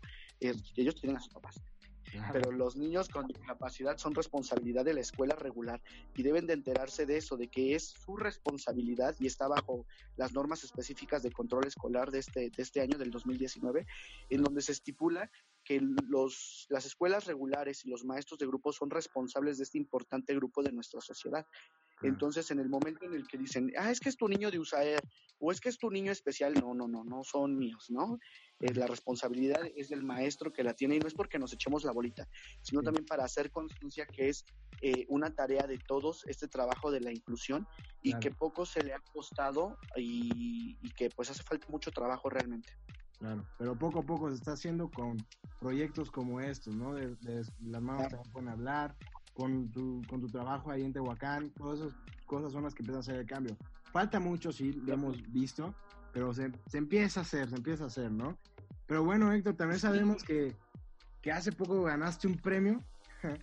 No sé si nos podrías comentar un poco de este premio, cómo, cómo fue que lo obtuviste, por favor. Claro que sí, pues la verdad es que todavía no se me quita la emoción. Cada vez que me hablan de él, se dibuja en mí una, una gran sonrisa. Ha sido una gran experiencia. Está siendo una gran experiencia y, todavía falta un poquito más porque esto todavía no acaba. Eh, hace, hace unos meses, en el mes de febrero, sale una convocatoria nacional eh, que, este, que tiene como respaldo la organización Mexicanos Primero. Mexicanos Primero es una organización que desde hace 12 años ha estado en lucha constante, realizando política pública para favorecer la educación en México. Mm. Entonces, sacan una convocatoria año con año para convocar a los mejores maestros, a los mejores directores, a los mejores supervisores, los mejores apoyos técnicos pedagógicos, etcétera, etcétera. A todos aquellos agentes educativos que desempeñan este, pues una tarea educativa de excelencia. Entonces, en esta convocatoria, pues, eh, valga la redundancia, convocan a, todos los agentes educativos a que, se inscriban y pues este, se abre la, la parte de la inscripción, pues me inscribo. La verdad es que es, una, es un proceso muy, muy largo porque te solicitan evidencias de tu trabajo. En este caso yo participé en la categoría de director, que son las funciones que desempeño actualmente. Entonces, pues mi proyecto eh, va relacionado con la asesoría a los docentes, que es de lo que estamos hablando con relación a la sensibilización. Eh, yo eh, doy asesorías a las escuelas que no cuentan con el servicio de USAER. Eh, para los, los escuchas que no conocen qué es el servicio de USAER, es la unidad de servicios de apoyo a la educación regular. Somos un servicio de apoyo de educación especial que se encarga y tiene la responsabilidad de ayudar a las escuelas regulares o las escuelas normales, como se conocen coloquialmente, el preescolar, la primaria y secundaria que todos tenemos cerca. Esas son las escuelas regulares y las ayudamos a convertirlas en escuelas cada vez más inclusivas. Y entonces mi proyecto eh, va relacionado a que yo eh, ahorita tengo 10 escuelas regulares a mi cargo, pero tengo a mi cargo todo un municipio el municipio de Panco de López. La dificultad es que tenemos pocos maestros y tenemos muchas escuelas. Imagínense, nada más atiendo 10 escuelas de todo el municipio, pues realmente atiendo muy poco. Como a mí me gustaría, atiendo muy poco. Pero también otra cosa que nos limita es que no tenemos los suficientes maestros. Entonces mi proyecto de asesoría lo baso en esta necesidad que tenemos muchas necesidades con relación a cómo atender, que los maestros quieren saber cómo atender a los alumnos con discapacidad, pero no tienen servicio de USAER. ¿Y por qué no tienen servicio de USAER? Porque no hay maestros de educación especial. Entonces, eh, mi proyecto lo oriento hacia, hacia esa problemática, resolver las necesidades principales en cuestión de sensibilización, conocimiento, metodología, aplicación y procesos, para que estos maestros puedan dar atención a los niños o niñas con discapacidad, tengan o no tengan el servicio de usar. Entonces yo, yo hago un proyecto, hago una planeación, este, hago una serie de actividades que consta de cuatro sesiones de asesoría. Entonces, pues este proyecto es el que yo meto para participar en el, en el Premio Nacional ABC, y pues me dicen que al poco tiempo que mandé mis documentos, que era yo finalista. Pues claro que fue una, gran alegría para mí. Yo dije que wow, finalista. Y dije, aunque no gane, ya esto ya es la ganancia, ¿no?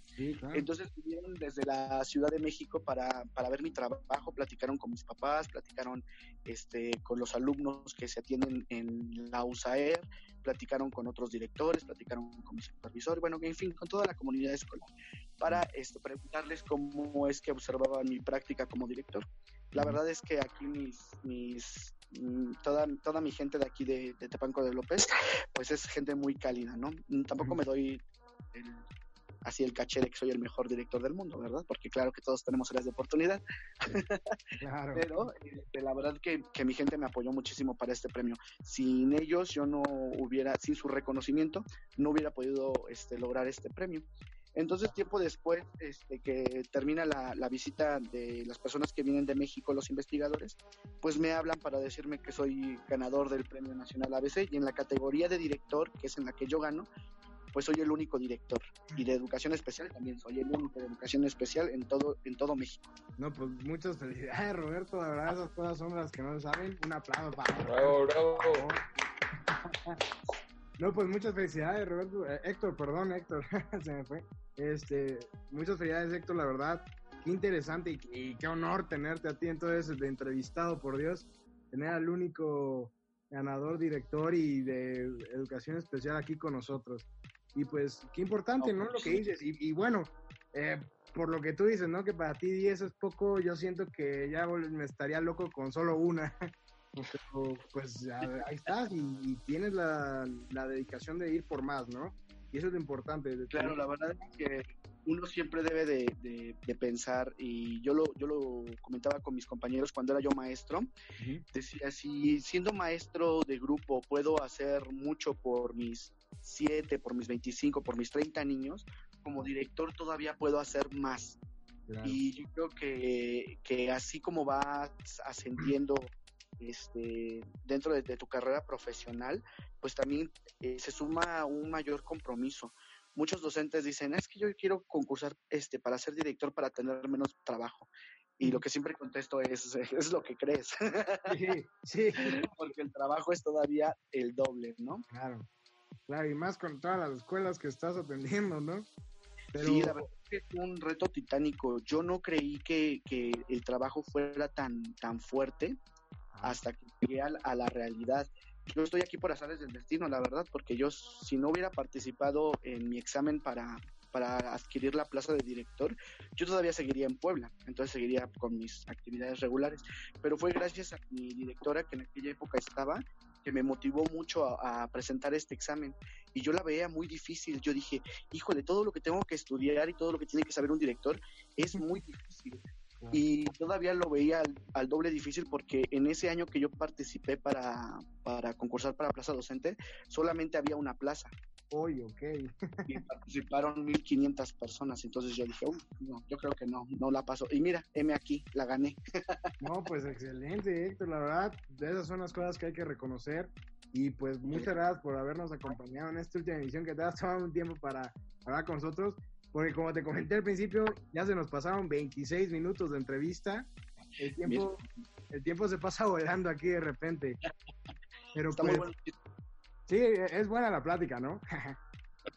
Pues cuando gusten, este, invitarme, con todo gusto estaré con ustedes nuevamente. No, pues gracias, Héctor. Eh, ¿Alguna red social donde te podamos contactar? Donde si algún maestro, si alguien quiere poder contactarte para poder buscar asesoría tuya, eh, no sé si nos lo puedas compartir. Pues por el momento, para cuestiones de asesoría, solamente está eh, mi teléfono particular para WhatsApp, si lo, si lo gustan. Igual este mi correo electrónico de la USAER. Y ya para un poquito más de, de cotorreo las redes, este, solamente manejo Facebook. Me encuentran como Suavecito Manilla. Ok, suavecito manera. Pues ya todos los que nos escuchan aquí saben cómo contactarlo. Llénenle de mensajes. mentira, porque tiene mucho trabajo. Es mentira. Pero Sí, bueno, sí, pero prometo contestarle a todos los que me escriban. Va que va, Héctor. Y pues muchas gracias, Héctor, por acompañarnos esto, este ratito, porque sabemos que estás hasta Tehuacán, pero aún así la distancia no es obstáculo, ¿no? Para esto de la inclusión no hay barreras, el chiste es romperlas. Entonces, Así es. Más que nada, agradecerte, Héctor, por tomarte este tiempo. Eh, gracias por acompañarnos en este último episodio de esta segunda temporada. Esperamos que para la tercera a lo mejor ya puedes llegar a la cabina con nosotros y Claro que sí, sería un honor. ¿no? para saludarnos y tomarnos una foto con todos, ¿verdad? Perfecto. Pero bueno, gra- gracias Héctor. Y pues amigos, pasaremos a la siguiente entrevista con Ariadna, como ya comentó Héctor, eh, la fundadora y la que ayudó a que esta semilla creciera, ¿verdad? Pero bueno, entonces con esto acabamos la segunda entrevista, vamos a un corte comercial y vamos con Ariadna.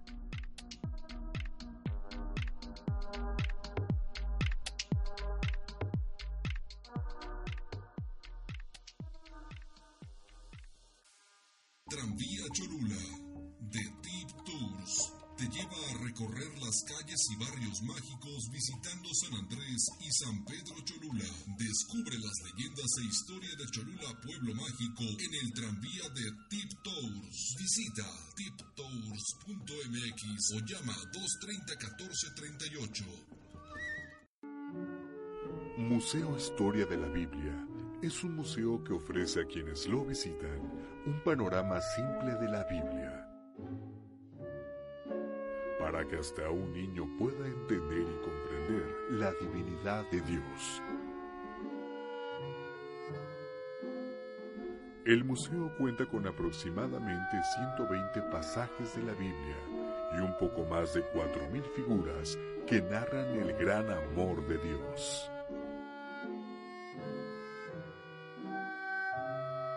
Museo Historia de la Biblia. Maravíllate y asómbrate con él.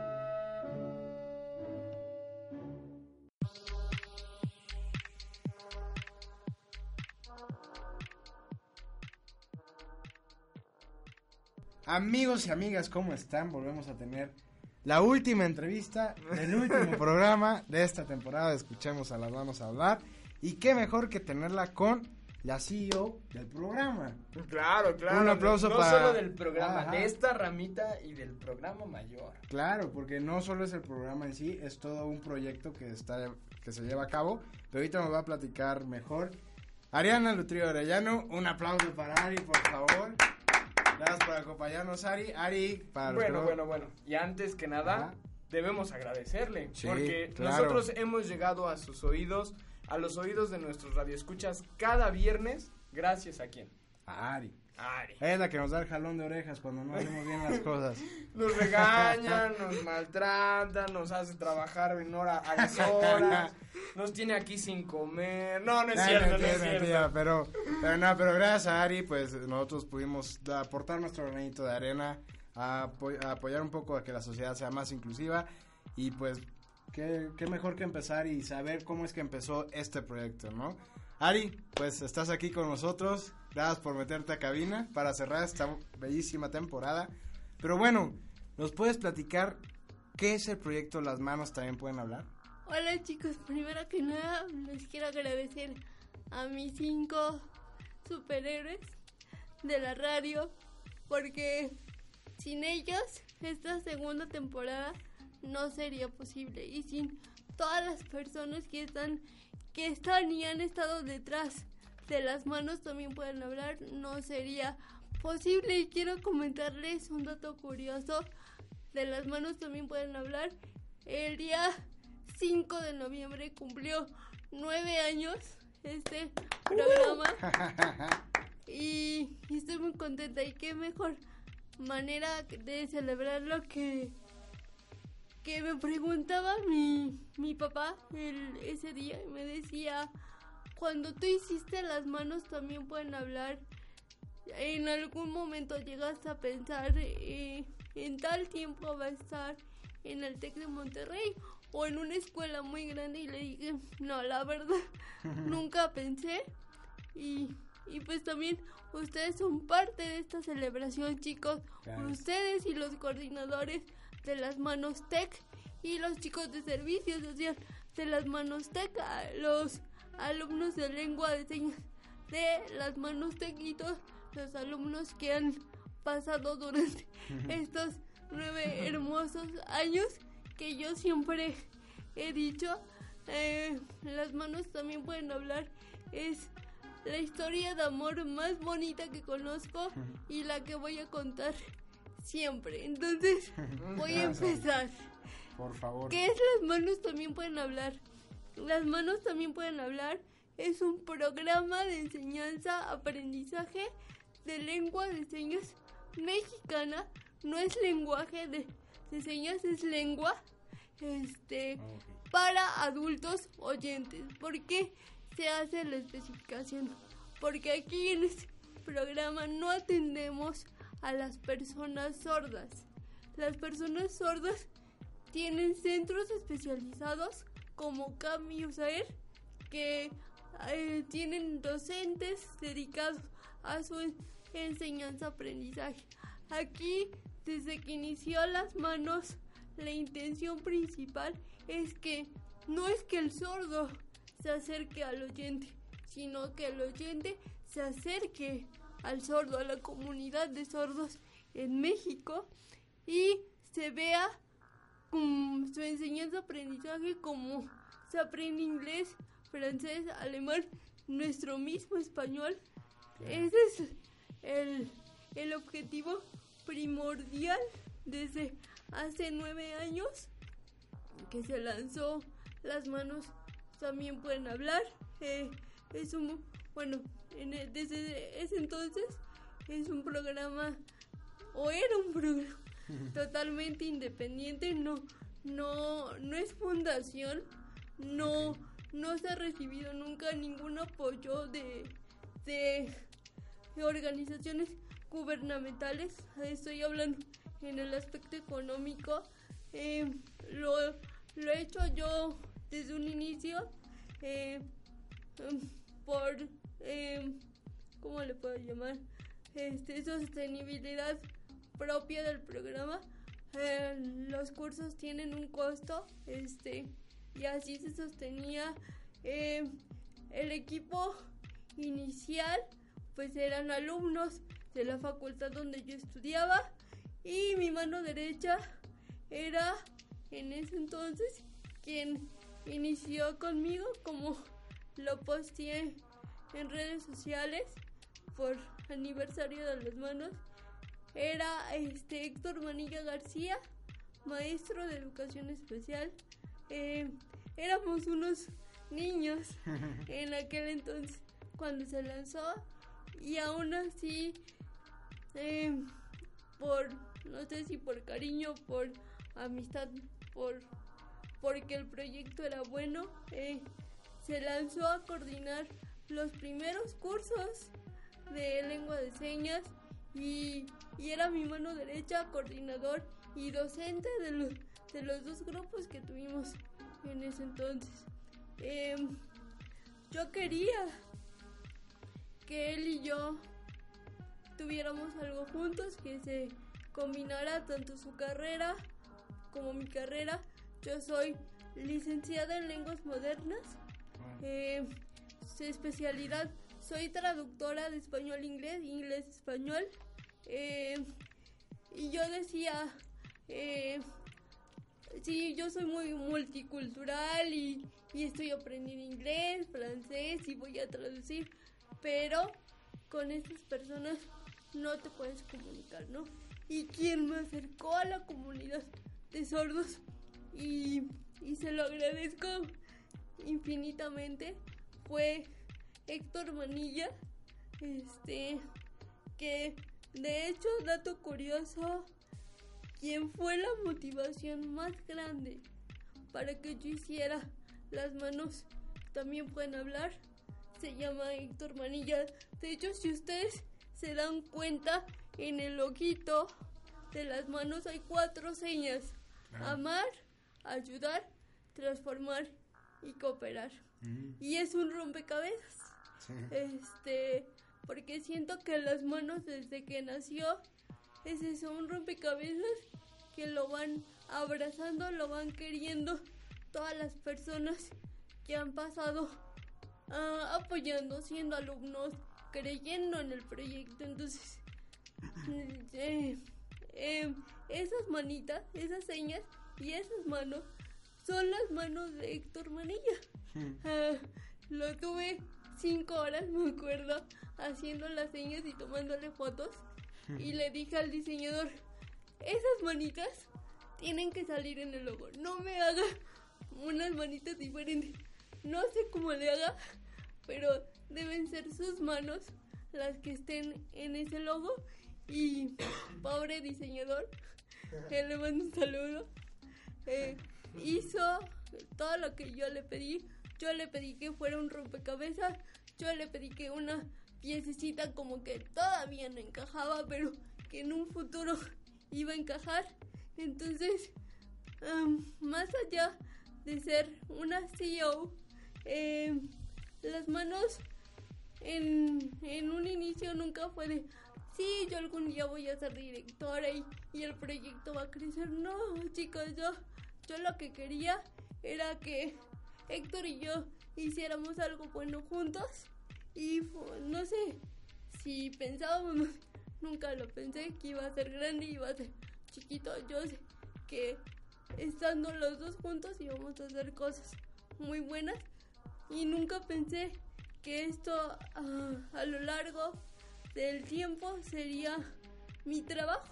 Porque yo decía a mí me va a contratar una empresa voy a ser traductora voy a estar tras un escritorio y voy a traducir y voy a ser inmensamente feliz. Las manos es, es un hobby es algo que me gusta pero nunca pensé que, que fuera mi trabajo. Lamentablemente en México y hablando de, de discapacidad chicos eh, nos falta mucha cultura este te ven profesional te ven con un título pero no cuenta eso cuando tienes una discapacidad. Como ustedes lo saben yo tengo discapacidad motriz. Mi discapacidad es desde nacimiento. Y este y todas las empresas te dicen no gracias y yo nunca me he visto como una persona que está en casa sin hacer nada. Yo quiero tener eh, si no puedo tener independencia perdón física al menos económica tener mis propias cosas como cualquier persona. Entonces dije ok no me va- no me dan trabajo yo tengo algo se llama las manos y yo voy a empezar a dar clases. Empecé a dar clases pedí a mi facultad que me validara el, el programa se me, me tardó mucho porque analizaron los planes de estudio na, na, na. y en el 2016 la Benemérita Universidad Autónoma de Puebla me otorga la primera validación para las manos también pueden hablar como programa de enseñanza para que yo pudiera dar las clases de manera independiente sin necesidad de estar en una institución y que me respaldara. Entonces, así empecé y mi sueño este era estar acá en el tecnológico de Monterrey. Y, y yo dije, yo no sé cuándo, no sé cómo, pero mamá, papá, yo algún día voy a estar acá en el en el Tec de Monterrey. Se me cumplió. Y estoy soy candidata a graduarme de la maestría en educación eh, eh, acentuación enseñanza aprendizaje este este diciembre de 2019 y nunca pensé que ya había yo cumplido un sueño estar acá y era lo máximo no ser alumna de acá y todo lo que yo me imaginaba que tecnológico de Monterrey iba a ser para mí se cumplió y hasta más. Este yo les digo Tec de Monterrey es mi príncipe azul lo encontré por fin y se llama Tec.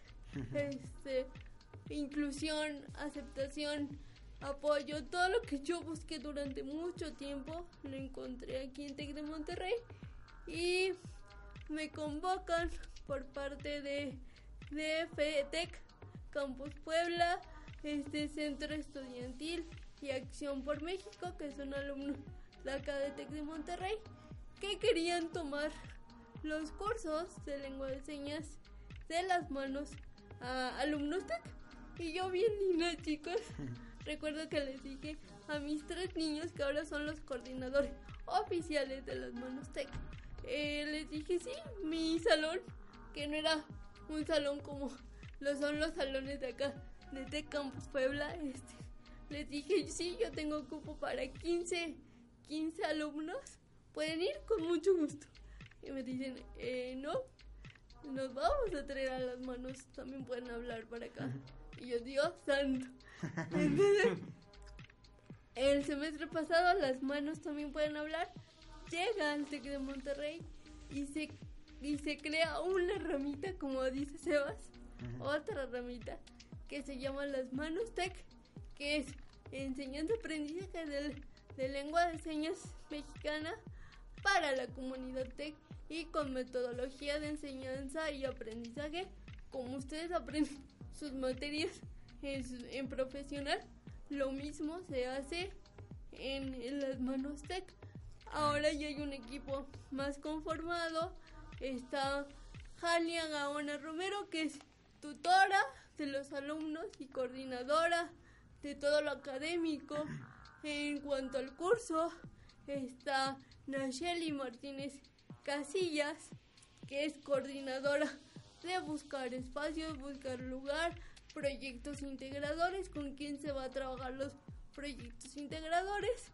Está Alonso Pérez Montiel, que está, él está en la parte de comunicación y publicidad, que en que las manos no tenía eso.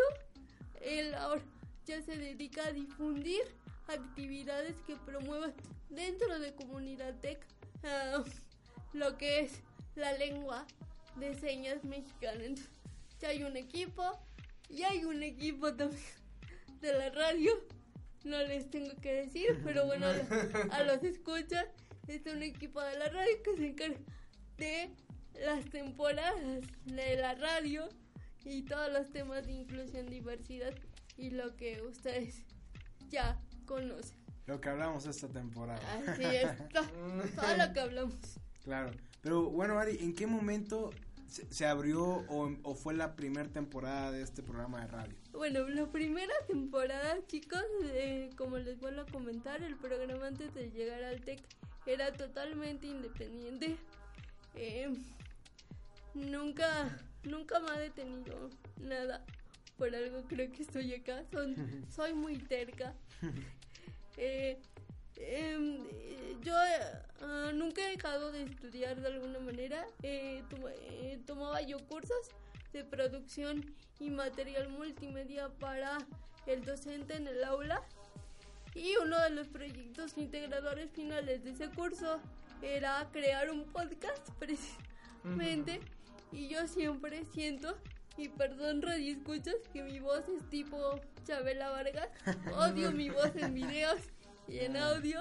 Este, y les dije a mis alumnas, a las que veía yo más dinámicas, a mis alumnos más dinámicos, chicos, ayúdenme a grabar un podcast y sobre lo que es la lengua de señas mexicana y lo grabaron muy bonito y tipo programa de radio. Me califican, pasa y les digo a estos tres niños, se me ocurrió una idea, hagamos un programa de radio que se llame Escuchemos a las manos hablar. Claro. O sea, ahí estaba el principal, ahora les di más trabajo, ¿no? les encantó. Eh, eh, no teníamos la mega producción que tenemos ahora, pero aún así sacaron adelante 10 programas, me parece, y estaban en iBox. De hecho, si tienen curiosidad los radioescuchas, vayan y busquen, escuchen a las manos hablar temporada 1 y también hay programas muy buenos, chicos. Entonces, este, se grabaron. De hecho, Arturo grabó un programa. Nuestro séptimo jinete. sí, de hecho, a lo mejor, no sé, no sé si le gusta que, que lo diga yo, este, él fue alumno de la segunda generación de las manos, también pueden hablar. Okay. Generación 2012, mi querido Arturo. Eso, eso no nos lo dijo Arturo. No, se guarda mucho, muchas cosas pero aquí ya lo estoy balconeando. Él colaboró conmigo en otros proyectos distintos a, a, las manos después de que cursó con nosotros. Y, y pues todas las personas que han participado tienen una historia con Ariadna, con las manos y con toda, con toda esta historia de amor que se llama Las manos también pueden hablar y, y qué mejor que celebrar los nueve años en, en una escuela muy bonita, en una escuela que, que dijo yo sí creo en ti y en lo que haces, porque siempre lo he dicho, también me dedico a dar pláticas motivacionales y siempre lo digo, este, no es, no es fácil um, decir, sobre todo en el México y la cultura mexicana, soy mujer, soy emprendedor y tengo discapacidad. Eh, le sumé esas tres a mi historia de vida y no ha sido fácil eh, porque en un principio todos decían como una persona con discapacidad está haciendo algo para apoyo de otra persona con discapacidad, ¿no? Entonces no, no concebían ese concepto eh, de, de que yo fuera quien, quien estaba al frente o no se cree que una persona con discapacidad puede estar al frente y puede manejar. Yo le llamo programa pero ya dicen que es una mini empresa. Todos ustedes yo todavía no le voy a encarar eso. Todavía no me la creo aunque estoy acá pero este que no puedes manejar una cosa así. Yo a mí me gusta mucho la parte artística la parte creativa. También he participado en, en pasarelas de moda inclusivas, que es otra parte mía que, que, me encanta y me apasiona. Eh, siempre tratando de hacer ver que la discapacidad simplemente es mi condición de vida, no, no me preocupa o no me agobio porque Ari está en una silla de ruedas, no creo que y mucho menos ahorita que me encuentro en el TEC de Monterrey que encuentro personas que no se fijan en tu silla de ruedas, no se fijan en que no camina, se fijan en Ariadna, en lo que hace, que es su compañera de clases en la maestría, que es su alumna en la maestría, que es su profesora, eh, como usted... Que es nuestra directora. como dicen ustedes hace ratito que lo que los regaño. Es cierto. La jefa. Este, un dato curioso, mis alumnos, quién sabe por qué me llegaron a poner Miss Mala. Ah. Y me lo decían enseñar, bueno, me lo dicen enseñar. Entonces ya sé por qué me dicen Miss Mala. No es cierto, no soy así.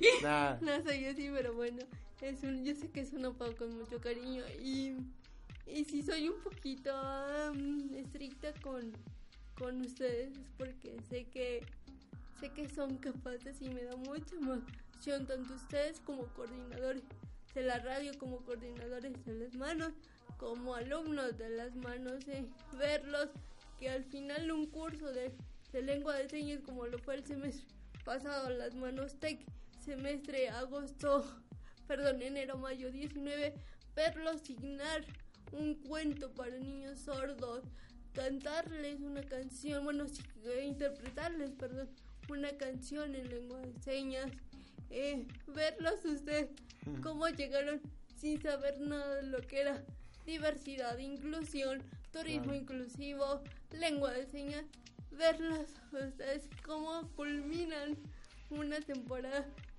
Si ya eran distintos, eh, son mucho, muy diferentes a como llegaron conmigo en agosto. no, pues gracias Ari por la oportunidad. Y pues bueno, ya para ir cerrando, porque si no se nos va a ir ahí el tiempo. No queremos que acabe esta temporada, pero todo, todo inicio tiene un final, pero no es un final, es un hasta pronto, hasta la tercera temporada. Pero vamos para cerrar esta temporada, pues muchas gracias Ari por parte de todo el equipo, te agradecemos la oportunidad que nos diste. Me acuerdo de esa tarde que nos llegó el correo de que esta oportunidad y fue como que, oigan, ¿Quieren entrar? Sí, y fue como que en menos de una hora ya estaba el equipo armado. Sí. Y pues eh, ha sido una experiencia muy bonita, te lo agradecemos. Nos lo que nos dices, ahora ya yo voy a un lugar y estoy buscando si tienen el braille, si tienen las andaderas, si tienen todo así. Eh, es bonito y, empezar a ver, ¿no? Como lo mencionamos varias veces, que le falta mucho a México, pero ya están haciendo los cambios, ¿no? Y proyectos como este que nos hace dar a conocer más, pues son muy importantes. Eh, muy bonitos, muy buenos y qué padre Ari que pues nos hayas permitido estar en este proyecto. Eh, pues no sé si quieras dar unas últimas palabras de la temporada a los oyentes. No, pues agradecerles a todos ustedes otra vez, agradecerle a cada uno de los invitados, a Arturo Enciso Viveros, que fue mi orgullosamente mi alumno, entonces yo sí lo digo con orgullo. a, todo el comité de Cholula, Pueblo Mágico, a Wow México, a, a, cada uno de los invitados, a Eric, a, a, todos, a todos, a todos, A los dos Robert. A los dos Robert. A mi, sí, a mis dos Robert. Este, le- les agradezco A muchísimo. Esteban. Con él Esteban. empezamos. El inaugural. Sí, a, a nuestro querido este, colega borreguito Esteban, que le mando un saludo. Claro, Eh, a todos. A todos, a todos, a todos. Y pues a uno de los invitados de esta última temporada, creo que le sobra, él sabe, no digo su nombre porque sé que para todos los que siguen a las manos también pueden hablar desde nueve años, va a ser una mega sorpresa y está a la expectativa, pero le, le quiero agradecer eh, que haya dicho sí hace nueve años, que haya sido mi cómplice y mi mejor amigo y la persona que me motivó a que naciera. Las manos también pueden hablar, así que muchas gracias. a Bravo, todos. Ari. pues, felicidades. Muy buena temporada, Ari.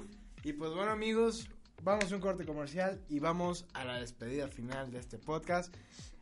Bueno, ya conocieron a Ari, no se, no se pongan tristes porque la van a seguir escuchando en esta tercera temporada que vendrá próximamente. Y pues bueno, regresamos después del corte, amigos.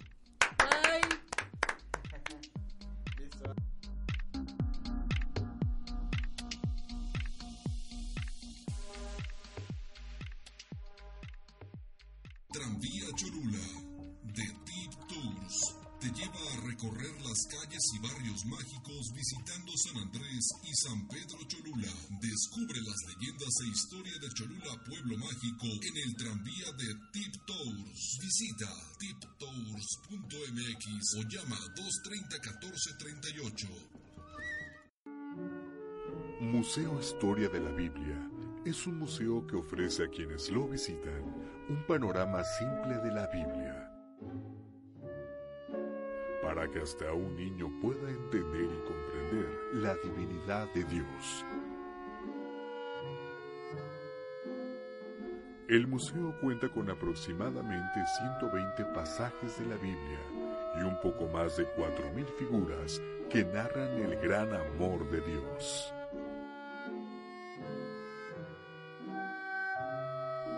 Museo Historia de la Biblia. Maravíllate y asómbrate con él.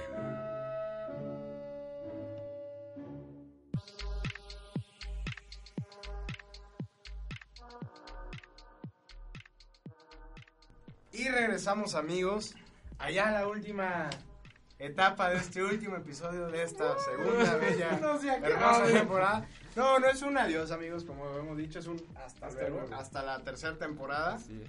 Ya estarán, estaremos en redes para que ustedes sepan cuándo empieza esta tercera temporada. Esperemos que sea pronto para que sigamos en contacto con ustedes.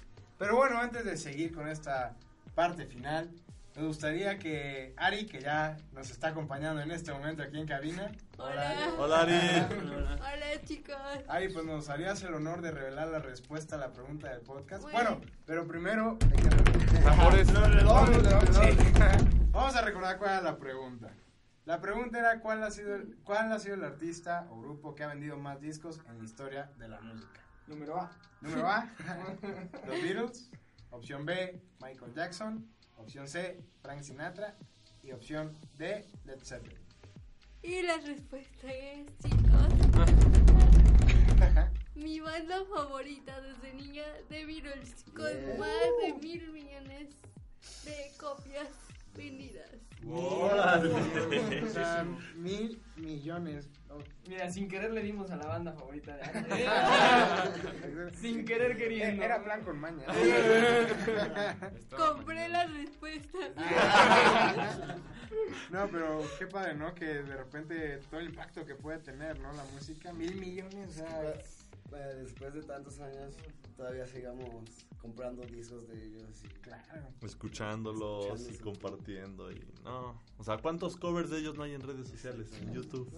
¿no? Y eso que ya hay redes. Sí, O sí, sea, ya hay redes. Exacto, o sea, todo lo que se ha hecho con, con ellos. Y con todos los artistas que mencionamos, ¿no? Con todos los artistas que van saliendo. Y cómo todos han impactado hasta cierto punto a la gente, ¿no? Todos han dejado una semillita para intentar ser mejores, porque yo creo que al final eso busca la música, ¿no?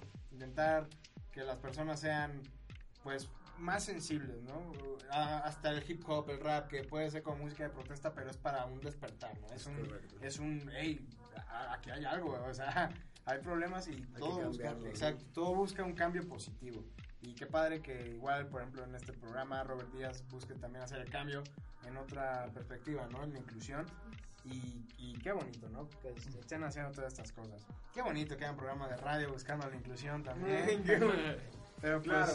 amigos, pues llega el momento que sabíamos desde un principio. Este es el final. Ah, no. Pero antes de que termine, yo les quiero hacer una pregunta. A ver, Ari. A ver, a ver, Escuchamos, a ver. escuchamos. Ustedes hicieron una pregunta a todos los invitados. Yo les quiero hacer una pregunta a ellos. A ver. Ay, Ay, ya me agarró en jaque. A ver. ¿Qué pensaron? Bueno, son dos en una. ¿Qué pensaron que iban a trabajar cuando eh, se inició este programa? ¿Y qué sienten actualmente? Que todo lo que los sentimientos que les provoca saber de inclusión, saber de turismo inclusivo, saber de lengua mexicana, saber que las personas con discapacidad se están abriendo un camino en el, en el ámbito del emprendimiento. ¿Qué sintieron, chicos? Ok, empezamos con Andrés. Ah, pues, Jorge. Pues a, a mí me causa mucha mucha alegría eh, porque creo que ya hay cada vez más empatía con las personas, cada vez hay más oportunidades para todos, cada vez es más la diversidad y la, la gama de oportunidades que puedes tener como persona, ya no porque tengas una discapacidad, sino que ya cada vez son más eh, puertas las que puedes ir a tocar, cada vez son más oportunidades y cada vez son más las cosas que igual puedes disfrutar, ¿no? No solamente oportunidades también para ir de, de viaje, de vacaciones, para ir de pachangas. Entonces yo creo que me, me siento muy feliz y eh, agradecido por pues, conocer toda esta información, eh, pues porque sé que las personas están recibiendo atención y porque hay cada vez pues un futuro mejor para todas las personas que tienen una discapacidad. Eh, Ah. Pues eh, al principio cuando escuché sobre lo que se trataba el proyecto, pues sí me imaginaba un poco de las cosas de las que íbamos a platicar, sé que se trataba de inclusión, pero pues no estaba seguro de lo que me iba a hacer sentir, ¿no? Y cada vez que hacíamos un programa, pues me sentía de una mejor manera por poder hablar de temas con, eh, con ustedes y temas con los que a veces uno en su vida diaria no, no está al pendiente todo el tiempo, ¿no? Entonces me voy con muchísimos aprendizajes. También eh, a lo largo de todos los programas mencionamos muchas eh, empresas, muchas eh, organizaciones, muchas personas que están haciendo algo para poder pues ayudar un poco cada quien desde lo que puede hacer, ¿no? Entonces pues sí me siento mucho más eh, empático, me, me siento feliz que se estén haciendo muchas cosas de las que no sabía y sorprendido también de, de- de que también eh, pues se, pre- se empiece a prestar atención sobre a muchas de las necesidades que, que existen en el mundo y principalmente aquí en México. Entonces pues muchas gracias Ari por darme esta oportunidad de estar aquí en el, en el programa, me voy muy contento. Niños de la radio para presidentes. Sí, por favor. Híjole. Este, pues desde el primer momento en el que en el que tuvimos la junta, en el que nos platicaste un poco de cómo iba a ser todo el proyecto, pues no me imaginaba todo esto, todo lo que había detrás, ¿no? Y al final del día, pues te lo podremos confirmar los que estamos aquí presentes, era una investigadera todos los miércoles aquí en las mesas, porque los radioescuchas pensarán que era para ellos, y también era para ellos, ¿no? Pero pues yo también lo sentí mucho para nosotros, porque era un estar investigando en la computadora datos, qué se está haciendo, quién, cómo, cuándo, por qué. Y, y me llevo mucho, ¿no? Porque muchas cosas que ni siquiera yo sabía en diferentes temas, tanto de Cholula, como los hemos visto, tanto de turismo, me, me llevo mucho aprendizaje y, y pues que compartir, ¿no? Compartir no solamente por este medio, sino con amigos, familiares y en la vida profesional que todos nosotros vamos a tener en esto tan bonito que es la música de lo que hablamos hoy. Claro. Pues bueno. ¡Bravo! Bueno, pues yo. Ay, ¿qué puedo decir? yo me acuerdo que estaba en Plaza de Banderas, para los que conocen el TEC, eh, para los que no es una zona ahí que tenemos que es como una terraza. Yo estaba esperando entrar a clase y me llegó un correo que decía, hay un proyecto de un programa de radio inclusivo. Dije, pues pues vamos, ¿por qué no? A ver, adelante. Pero me acuerdo que yo en ese mismo momento le mandé un mensaje a Ari preguntándole cómo eran los horarios, porque como ahorita todas mis clases en la tarde, dije, ay, espero que no sea así, porque sí me gustaría participar. Ari desde el momento me dijo, no, adelante, o sea, adelante usted. El, el chiste es que lo hagan, el chiste es que se organicen. Y eso fue como que, pues va, me aviento. Y hablar aquí con mis compañeros y mis amigos, porque pues todos estamos en la carrera, todos nos conocemos. Y fue como de que, oigan, nos animamos, pues va. Entonces fue como un, pues no sé qué me espero, pero espero que salga bien, o sea, espero que todo salga bien. Y pues, ¿qué me llevo? Me llevo risas, me llevo momentos felices, momentos de, de, estar contento, de aprender, aprender mucho, porque hay varias cosas que, pues como mencionamos, ¿no? A veces no, solo falta con abrir los ojos para empezar a ver las cosas y empezar a buscar soluciones. Y creo que más que nada este proyecto me ayudó a abrir los ojos y empezar a conocer más, empezar a hablar con más personas, personas que no conocíamos. Todos los invitados, muchas gracias por haber acompañado a Escuchamos a Vamos a hablar esta temporada. Gracias por eh, darnos un rato de su tiempo y de su conocimiento. Y pues eso es lo que me llevo, más que nada. Quiero llorar. Este, pues yo igual, así como Pani, era un día pues, normal de clases. Me llegó el correo y igual así como Pani fue de, pues vamos a ver, ¿no? Algo, o sea, algo interesante podremos sacar, algo podemos aprender. Y fue que Pani igual eh, así creó un grupo así rápido, ¿no? De, oigan chicos, ¿qué dicen? ¿Le entramos, no le entramos? Y pues fue un reto, para mí sí fue un reto por la parte de los tiempos y, y más que nada porque había veces que pues no podía ser constante o estar aquí, pero pues siempre era como dice Sebas, ¿no? El estar investigando, investigando y darnos cuenta como eh, yo yo yo digo que este este pues este proyecto, este como tal, pues fue como un abrirnos los ojos, bueno, principalmente para mí, ¿no? En, en darnos cuenta en el que pues sí hace eh, hay lugares que sí, hay personas que sí están haciendo un cambio, hay personas y no siempre es un cambio eh, no sé, no este tan radical o tan grande, no, sino son cambios chiquitos que ayudan a demás personas, que las demás personas se vuelve una cadenita tan increíble.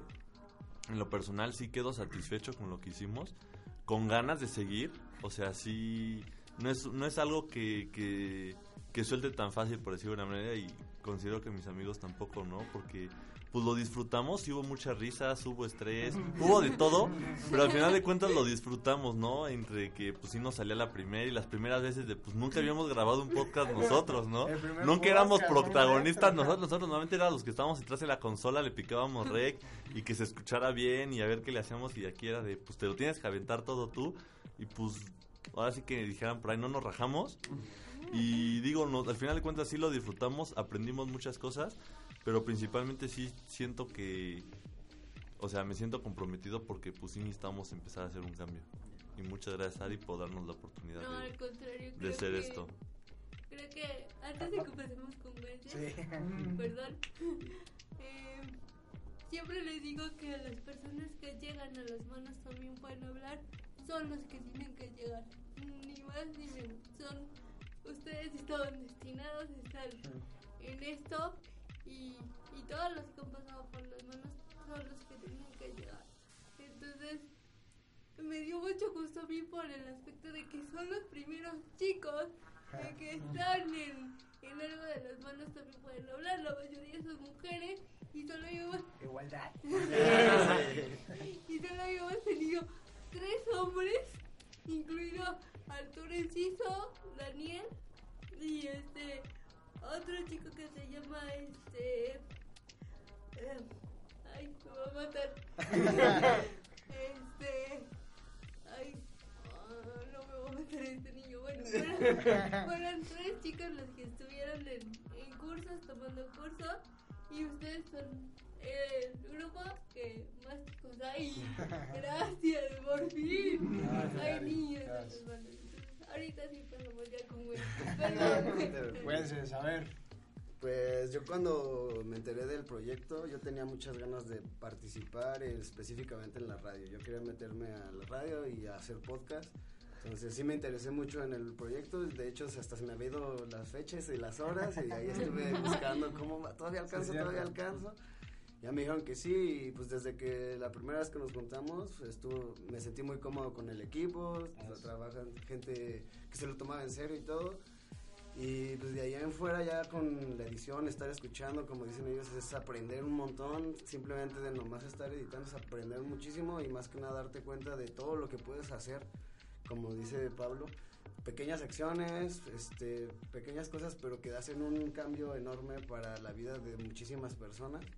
Y pues, ¿qué me llevo? Me llevo ganas de seguir, como dice Pablo. Y yo sí, en lo personal, yo sí hasta diría, pues el próximo semestre, hasta aunque no tenga servicio social, ¿qué onda? Yo les ayudo. Claro, entonces, porque sí, eso es algo importante, ¿no? Que fue un, un proyecto también que, que se acercaba a algo que también estamos dedicados, ¿no? Y fue también una experiencia hasta cierto punto eh, laboral, Completa. podríamos decir, completa para nosotros. Y qué bonito, ¿no? Que, que sea el paquete todo en uno, ¿no? Exactamente. todo en uno y pues... Crecimiento personal, académico y profesional, ¿qué más quiero? Exacto, Ah, no, aquí, aquí te damos todo, aquí. Ay, hijo, aquí está el paquete completo. Y sobre todo horas de servicio. Eso ya fue de más. Sí, ya. no, te, lo, te lo juro que, por ejemplo, le decía a los chicos, yo entré porque me faltaban poqui- muy poquitas horas y este proyecto da demasiadas, pero a mí me gustó muchísimo el proyecto y por eso me quedé, o sea, ahora sí que no fue por las horas, sí fue por gusto. Claro. No, y además, pues todo eso, ¿no? La- los invitados, otra vez, volverles a agradecer a todos. Este, hasta hubieron invitados sorpresas. La reina de Cholula nos visitó. Entonces, este, pues. Celebridades. Exacto. Pues, Robert Díaz. Robert Díaz.